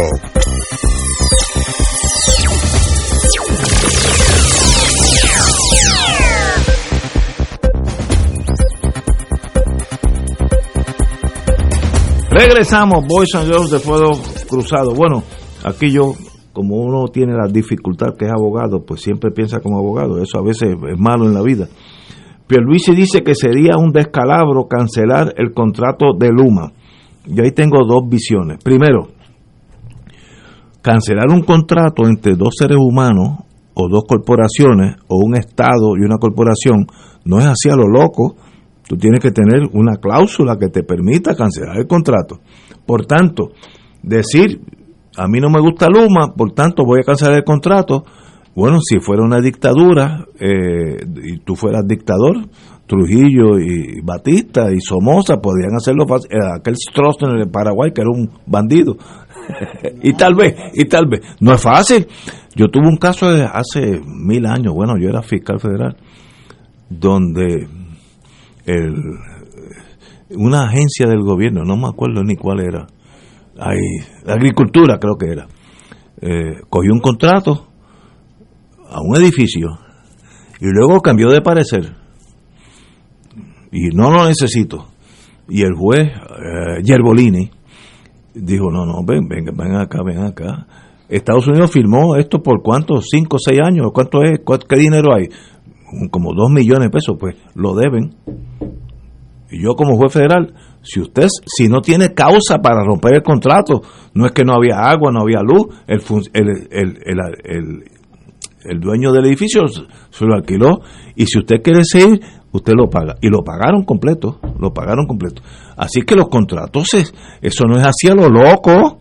Y por tanto yo oí como las pasiones en los países latinos arrancan tanto, eh, jalan a veces hasta el entendimiento, cancelar un contrato válido con la corporación que sea, me guste o no me guste Luma, eso es otra, otra cosa, no es así a lo loco, porque Luma puede decir, bueno, vete, yo tengo un contrato aquí, aquí me deben entonces 52 millones de pesos, y va al tribunal, y si no prueban por qué te lo cancelaron, pues tú debes 52 millones de pesos, o más, no sé cuánto es, por tanto, en eso yo estoy con, con el gobernador, a menos que tú le puedas demostrar que Luma no está cumpliendo con su deber, que es posible también, yo no estoy diciendo una cosa o la otra, pero esta cosa emotiva debemos volver para atrás, eh, bueno, tal vez sea mejor, tal vez buscar a eh, salir de Luma y buscar a Con Edison, pero si Luma más o menos está cumpliendo con su deber es muy difícil, es, más, es peligrosamente,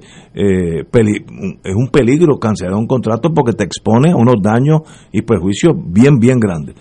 Secretario de Justicia, usted que tuvo, yo estoy seguro que firmó un montón de contratos. El, contrato tiene cláusulas que permiten cancelarlo y tiene establecido qué es lo que tienes que pagar. Exacto.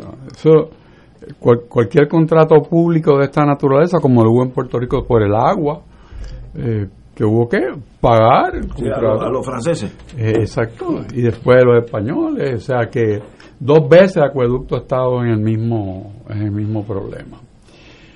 Y a veces uno oye, vamos a cancelar el contrato, y entonces dice, bueno, vamos a suponer que por un momento decimos, vamos a cancelar el contrato. ¿Para sustituirlo con qué? Exacto con lo que había antes. Eso. Eso esa es la opción. Por eso es la. La gente ah, no, pero yo estoy hablando. No, pero vamos, párate, párate. ¿Con qué lo vas a sustituir? Es que no me gusta Stensby. Ok. Yo creo que a nadie le gusta Stensby. Yo creo que, que relacionista público no es. No, ni, ni, ni ha sabido tener una, una buena proyección de relaciones públicas, ni tiene, ni tiene los modales de un presidente para con una asamblea legislativa, para con los, con los medios, porque sencillamente dice yo no sé y ya tú, este, eso no es una, una manera de actuar. Pero vamos a olvidarnos de eso. ¿Cómo lo vas a sustituir? De ayer para hoy. Y sabiendo que se nos olvida que ese contrato es como el, buque insignia de la Junta de Supervisión Fiscal, que, que colocaron a estas personas ahí porque pensaban que eran la solución al problema principal que ellos entendían que tenía Puerto Rico el desarrollo económico, que era la energía. El diagnóstico estaba bien. Correcto, correcto. Ahora, aquí hay un problema y te tomo un minuto porque no te quiero no, te quiero sacar de de, de, tu compostura. No me deprima no me deprima. Hay un hay un, un problema operacional muy grande cuando el diseño que establece el gobierno para realmente poder supervisar a Luma lo pone en manos de uno que no sabe nada de energía. ¿Quién es? Pues el, el, la, el departamento que trabaja con las alianzas públicas privadas. Que no saben ni por qué una bombilla se prende. Ahí hay una persona que es el que habla por, como si fuera el supervisor, que nunca ha atinado nada. O sea, y, y no le podemos pedir porque él no es una persona de esa industria o sea, no, no puede dar lo que no tiene. En el aeropuerto, si hubiese un problema con el privatizador, pues el director de puerto, que es el que corre los aeropuertos, pues sabe decir lo que es. Pero lo, esta agencia que maneja las alianzas público-privadas, su creación, no tiene el expertise para supervisar a Luma. Eso es bien técnico, sí. Bueno, pero entonces, cuando tú dices, hay que, hay que salir de Luma, si fuera un empleado y tú fueras el patrón, ¿qué tú tendrías delante de ti? El informe sobre eh, cómo ese empleado trabajó, las veces que tú le llamaste la atención, cuáles eran las medidas correctivas, el tiempo para corregir, la supervisión de que se esté haciendo, y si después de todas estas cosas que se hicieron sigue siendo un irresponsable, pues entonces tú sabes que tiene un derecho a, salir, de... la persona. Pues aquí no hay una, una carta de, de, vamos a decir, de las gestiones que se hayan hecho de supervisión a Luma. Porque es que la persona no sabe de la industria. Buen punto. O sea, eso tiene que verlo. Y, cuando todo el mundo se vuelve loco y dice, vamos a cancelar el contrato. digo, pero realmente, en serio, ¿tú quieres hacer eso? O sea, que, mañana, ¿qué pasa? Lo mismo. La Autoridad de Energía Eléctrica tiene la capacidad para dirigir otra vez la distribución. Bueno, si, si no, no la tenía entonces, y por yo no sé cuántos años, y las mismas personas que están hablando hoy día fueron los directores ejecutivos que propiciaron esa, esa caída estrepitosa de ser un monopolio que quiebra. ¿Tú sabes? Es una vergüenza. ¿Cómo un monopolio puede quebrar?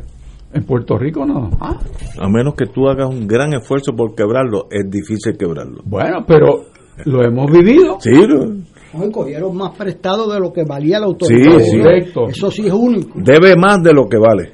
Entonces, dime tú cómo yo voy a superar en medio del río, con todas esas inversiones que hay de FEMA dirigidas hacia reconstruir este sistema y están descansando en Luma y, los contratistas ah. que Luma traiga.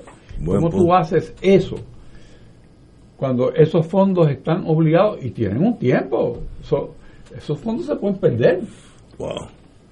O sea, no, no, no estamos hablando de, de una cosa chiquita, estamos hablando de que en Puerto Rico, distinto a otros estados, hay una única compañía de generación eléctrica. Por eso es que es tan grande, porque es la única. Y no tiene conectividad con nadie más. Y es que no puede, por, ser isla. Si hubiera una en Islas Vírgenes o en República Dominicana, que tú dices, bueno, pues yo hago transferencias, pero no. Eso fue, eso fue algo que se, que se discutió en un momento cuando Puerto Rico tenía hegemonía. Hace años.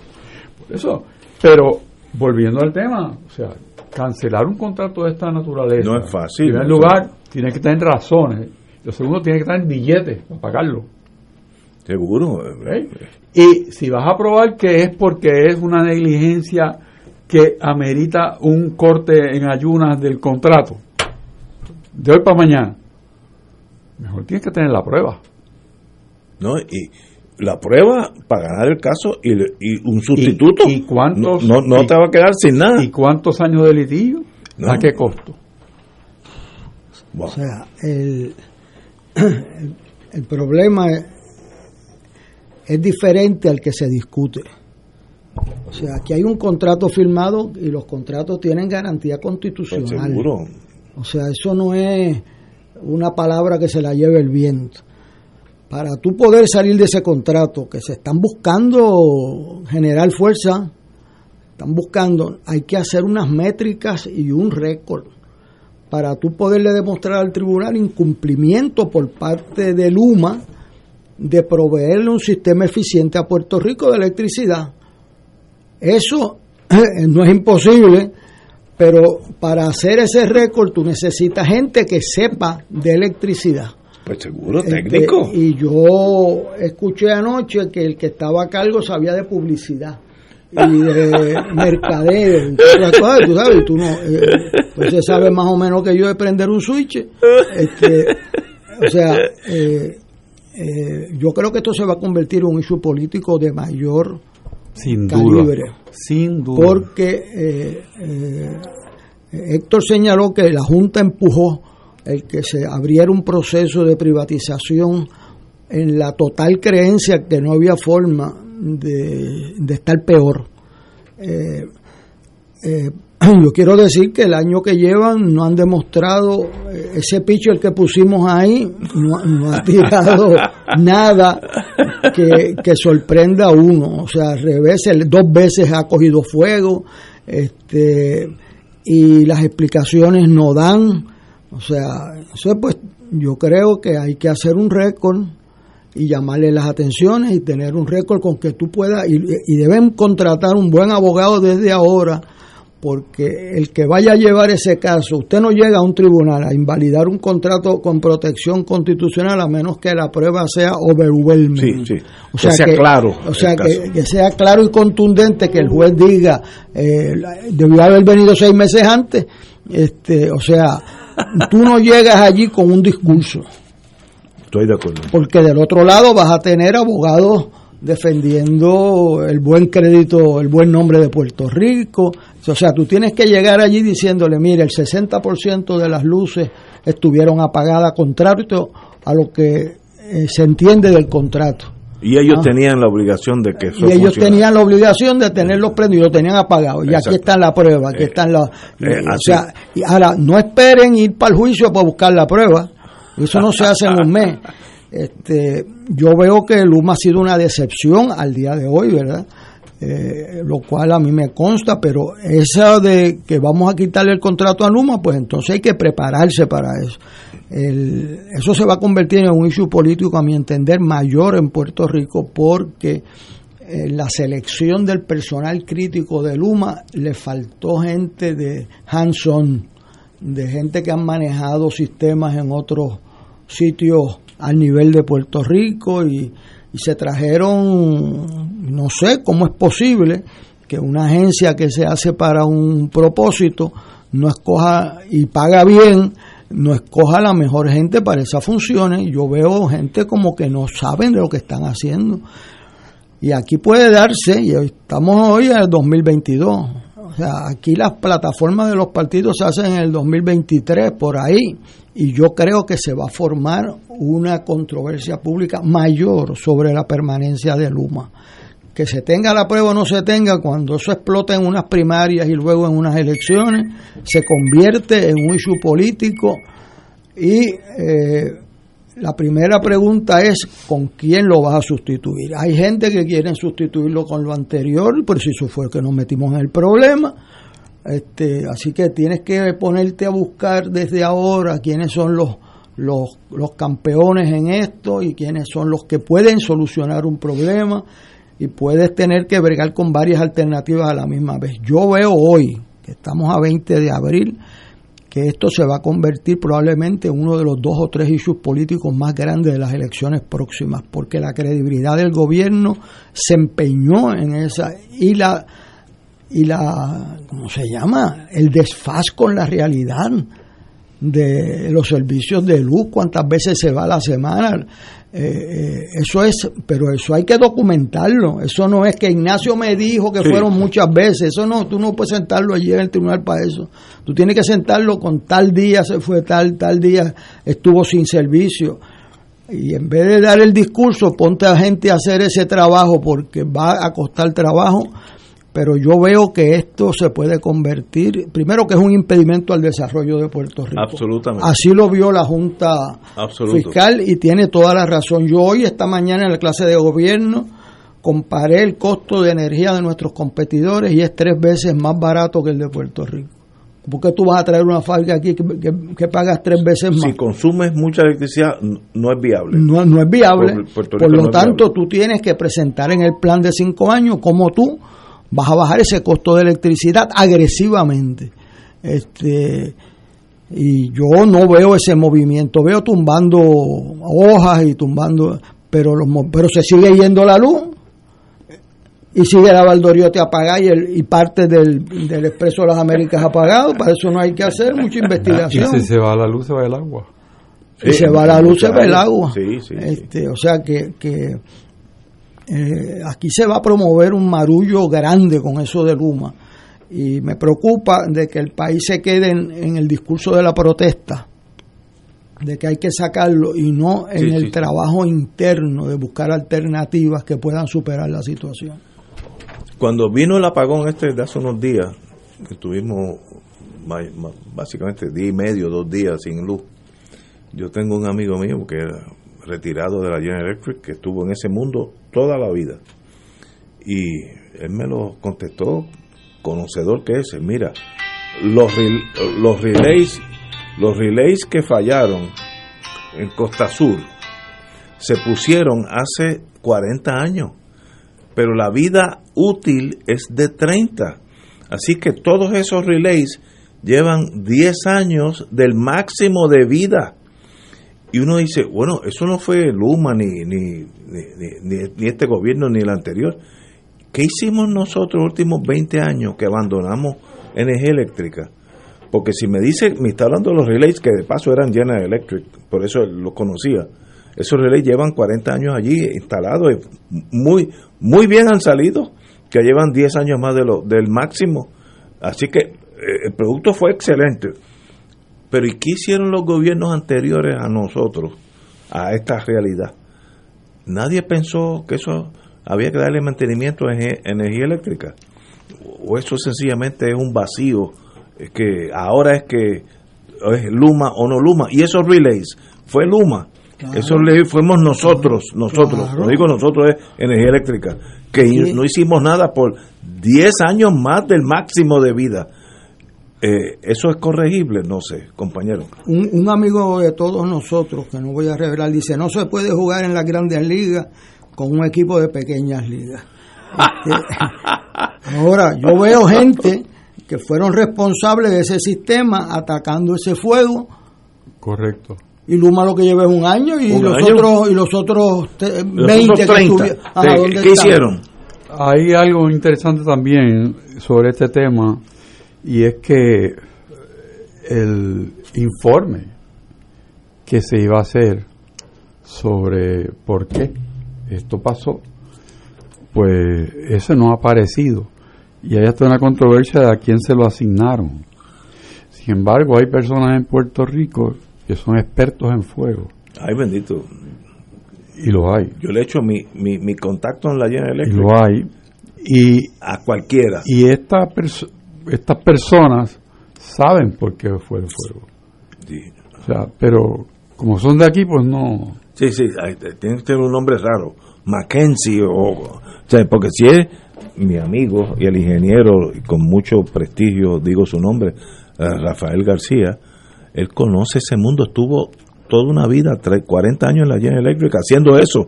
Conoce eso como, muy poco. Ignacio, pero en este caso... ¿A alguien le importa? Cuando hay un fuego, ¿verdad? el mejor testigo del fuego es el fuego. No, de verdad. Ahí está la llama. Así que algo pasó. Y tú, y tú analizando esa llama, y analizando lo que está alrededor de la llama, sabes lo que pasó. Hay, un, hay uno o más videos de eso que ha sido analizado. Y personas conocedoras te pueden decir por qué se dio el fuego. Seguro, no, eso. Y eso Luma ha dicho, y la autoridad también, que lo va que, que, lo está haciendo poco a poco y algún día espero que salga algo que todo el mundo la gente que sabe yo no soy uno de ellos diga ¿Cómo mira va a decir que tarda meses meses eso yo no lo entiendo. Por eso te digo yo que, que yo conociendo a una persona que hace ese tipo de análisis y compartiendo así este amistosamente me dio exactamente qué pasó seguro que los que saben de ese mundo estoy empezando mi querido hermano Rafael García, saben lo que pasó, porque toda esa es su vida. Ellos no estuvieron en los tribunales de derecho o, en relaciones, pues, estuvieron en el mundo eléctrico, pues conocen eso al pie de la letra. Es más, sabía que esos relays eh, eran General Electric, que habían salido de añasco, que era el modelo tal, tal, todo, pero llevaban 10 años de más. ¿Y qué pasó a nosotros, los puertorriqueños, que no le dimos mantenimiento a eso? ¿Qué pasó en, en, energía eléctrica? Ese problema es nuestro, no es de Luma. Eso hace 10 años que están eh, ya por cambiarse. Vamos a una pausa y regresamos. Fíjate, yo creo que... Fuego Cruzado está contigo en todo Puerto Rico. 2.6 millones de autos en Puerto Rico. Algunos de ellos con desperfectos. Autocontrol. Tu carro. Tu mundo. Tu mundo. Tu mundo. Ahora, de 12 del mediodía a 3 de la tarde. Por Radio Paz 810 AM y Radio Paz 810.com. Buenos días familia. Es la casa a la que siempre puedes llegar sin invitación. A las 10 de la mañana, Judith Felicie es tu anfitriona para conversar sobre medicina, psiquiatría de niños y adolescentes, artes, derecho, valores y fe. Todos los días por Radio Paz 810 AM. Buenos días familia. Donde una conversación parece demasiado corta. Buenos días familia. De lunes a viernes por Radio Paz 810 AM. Fuego Cruzado, el programa de más credibilidad en la radio puertorriqueña, es ahora la tribuna abierta de análisis noticioso, con diversas perspectivas que exploran el trasfondo de lo que acontece a diario y cómo nos afecta. Escucha Ignacio Rivera y sus panelistas invitados de lunes a viernes en Fuego Cruzado en transmisión diferida a las 10 de la noche por Oro 92.5 FM. Fanático del deporte, la mejor información y el mejor análisis lo escuchas los sábados a las 2 de la tarde por Impacto Deportivo con Javier Sabat y el más completo elenco en deportes por Radio Paz 810 AM y en las redes sociales Facebook Impacto Deportivo Radio PR Twitter e Instagram Impacto underscore Deport juntos impactando el deporte nacional. Saludos familia de Radio Paz, mi nombre es Jafet Marrero. Y yo soy Eric Rosario. Ahora puedes escucharnos todos los sábados a la 1 pm en Podcalizando. La conversación que no tuviste después de misa. Un programa para toda la familia. Búscanos en las redes sociales como Influenzando. Y recuerda. Hagamos viral a Jesús. Y ahora continúa Fuego Cruzado.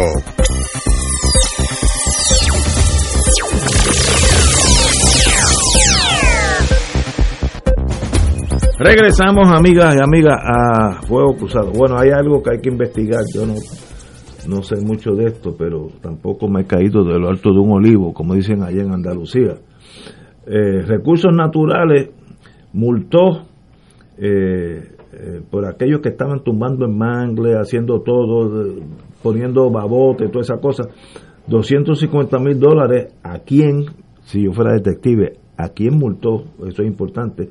Pero esa persona luego negoció eh, y pagó una multa altísima de 3 mil dólares, de 250 mil a 3 mil. Por tanto, si lo dejan a ese maestro, tumba el hace cuatro urbanizaciones y paga una multa de tres mil pesos. Eh, pues, vale la pena. Por tanto, vuelvo y repito, who is the money? Oye, y el secreto de este caso de Salinas va más allá de Salinas. ¿Quién es el que hizo todo eso y nadie sabe nada? Este maestro que le me metieron una multa de 250 mil dólares y la transiguió por 3 mil primero, obviamente, le felicito al abogado. no, el abogado, ese abogado necesita un Mercedes-Benz nuevecito porque se ganó el dinero. Ahora, porque no han salido los, los hechos? O, es que en Puerto Rico hay gente tan poderosa, como dicen en Brooklyn, de money, que quiere decir aquel que tiene el dinero y el poder. ¿Quién es el dinero detrás de esta eh, salina? ¿Habrá otras salinas con el, los mismos jugadores? Porque tampoco hay tanta gente que esté en ese juego. O, ¿Queremos averiguarlo o preferimos no averiguarlo? Aquí tenemos un secretario de justicia que tal vez me pueda adelantar, para yo no irme totalmente deprimido hoy. Bueno, la, información que fluye, ¿verdad? Con motivo de la investigación de, la Cámara, porque no, de otra manera no, estaría hablándose de eso. Eh, eh, sobre este punto en específico es que ningún, ningún director del Recursos Naturales aprobó eso, sino que hubo un hiato durante la administración de Wanda Vázquez en que se envió a dirigir eh, esa oficina de recursos naturales a alguien de desperdicio sólido. Y la persona que vino de desperdicio sólido fue el que aprobó este. Veo. ¿Ve? Un arrangement, diríamos en inglés, un acuerdo. Un acuerdo.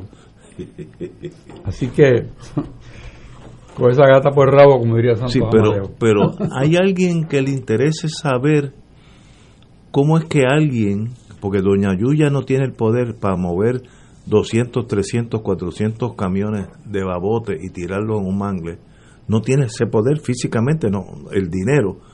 Eh, y cómo y cómo va a hincar tres muelles allí que hay que eh, hincar pilotes y nadie sabe nada. Bueno, es que... ¿Cómo es posible? Ignacio, sí, lo que pasa es que en el caso este de la persona que...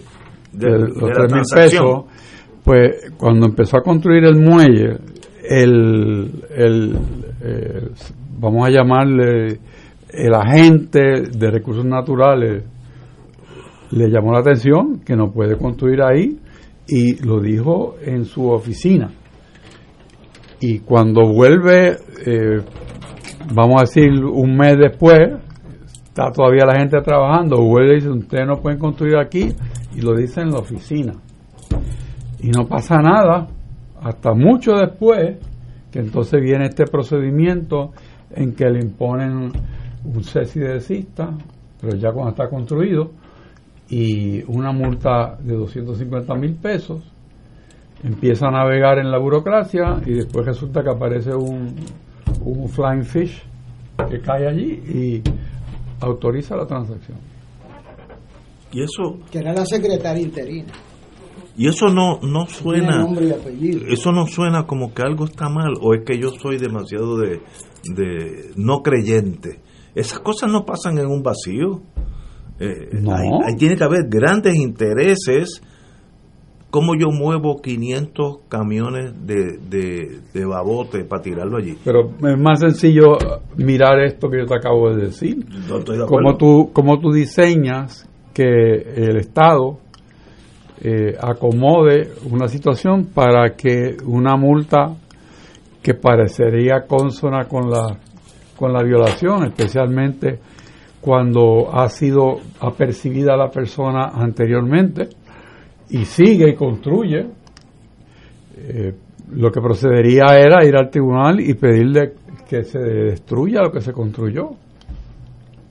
Y que se paguen los 250 mil. Exactamente. Porque eso tiene un efecto multiplicador. Por eso siguieron creciendo. Sí, en vez de un muelle tenemos tres ahora. ¿Por eso? Ahora, ¿Eso es así porque la gente es bien ingenua o es porque hay dinero envuelto o gente poderosa? Mire, Ignacio Rivero. Yo soy ingenuo, tú sabes. lo anterior. a pesar de la barba que está delatando, yo no conozco una rebaja. Nunca en mi vida he visto una cosa así. Ni de fianza de 250 mil a 3 mil pesos.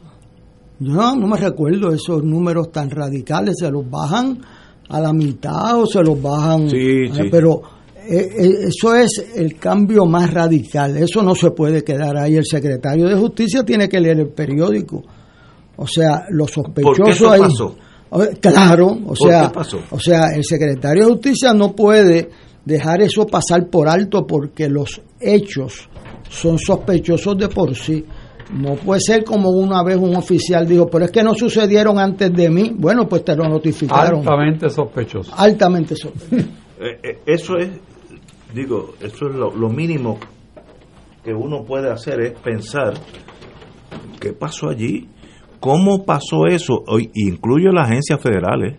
Fish and Wildlife tiene jurisdicción primaria en todos los mangles de todo el territorio americano, todos. Eh, y el cuerpo de ingenieros tiene jurisdicción única en aguas navegables de los Estados Unidos. ¿Y por qué nadie hizo nada? ¿Qué, ¿Sabes? Tantas cosas raras que sucedieron allí. ¿O es que sencillamente le conviene al sistema en algunos casos no mirar? No sé, no sé. O hay dinero escondido, no sé. Ahora, alguien poderoso, como diríamos allá en Brooklyn, who's the money, alguien está a cargo de eso. Eso no lo hizo doña Yuya, Nadie baja, Ignacio, una multa eh, de 250 mil a 3.500 eh, eh, a iniciativa propia o a, o a revisión allí en la y sin vistas ni nada. O sea, eh, hay algo. Bueno, sabe Dios, uno se equivoca, ¿verdad? pero a mi edad eso no me lo pasan así de fácil. este, o sea, es demasiado grande. Si tú lo rebajaras a 225 mil, a 200 mil, uno puede... Está bien. 100 mil, una buena transacción. Pero, buena. Buenísima. A 3 mil. Pero es que el problema principal se queda huérfano, que es como tú restableces la, la vida del mangle. eso eso toma décadas. Pero, pero eso es parte de lo que tú puedes hacer. décadas. Obligar en una transacción que eso se haga. Claro. Estoy de acuerdo contigo. Claro. Eso, y, es más, y eso es más costoso que lo otro. Claro. quitar el relleno cuesta más que haberlo tirado allí. Oh, sí. mucho más. Pero para eso es que el Estado existe. Porque si no, pues, ¿para qué existen toda esa gente con los carros, con las bombillitas prendidas de noche por ahí para asustar a uno? ¿Para, qué existe toda esa gente? ¿Qué hacen de 8 a 5? Eh, pues, para eso es que están el secretario de Justicia yo lo invito a que tome cartas en el asunto. O sea, yo, esos hechos, que una vez alguien dijo, no, tienen que pasar frente de mí, ¿no? Pues están pasando frente a usted en la, la prensa esos hechos este, ameritan acción pronta porque eso es un escarmiento para otras conductas parecidas. Seguro. Eh, ¿Salinas es el único caso o hay otras Salinas? Ese, that is the question. Es que las hay. Es que las hay, ¿no? Digo, yo, yo, yo no estoy mucho en ese mundo, pero... ¿Y el, el perfil de los que participan es el mismo? Yo me, es más, yo no sé de esto, estoy especulando ahora. Me imagino que los grandes intereses no es un grupito más de 10 personas.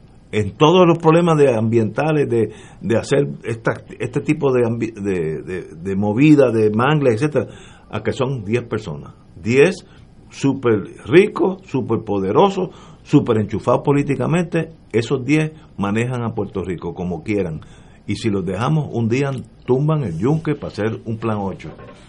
Señor, señores, con ese pensamiento positivo nos vemos mañana viernes. Oye, qué bueno, los viernes son bien buenos porque colinda con el sábado. Vamos a una pausa.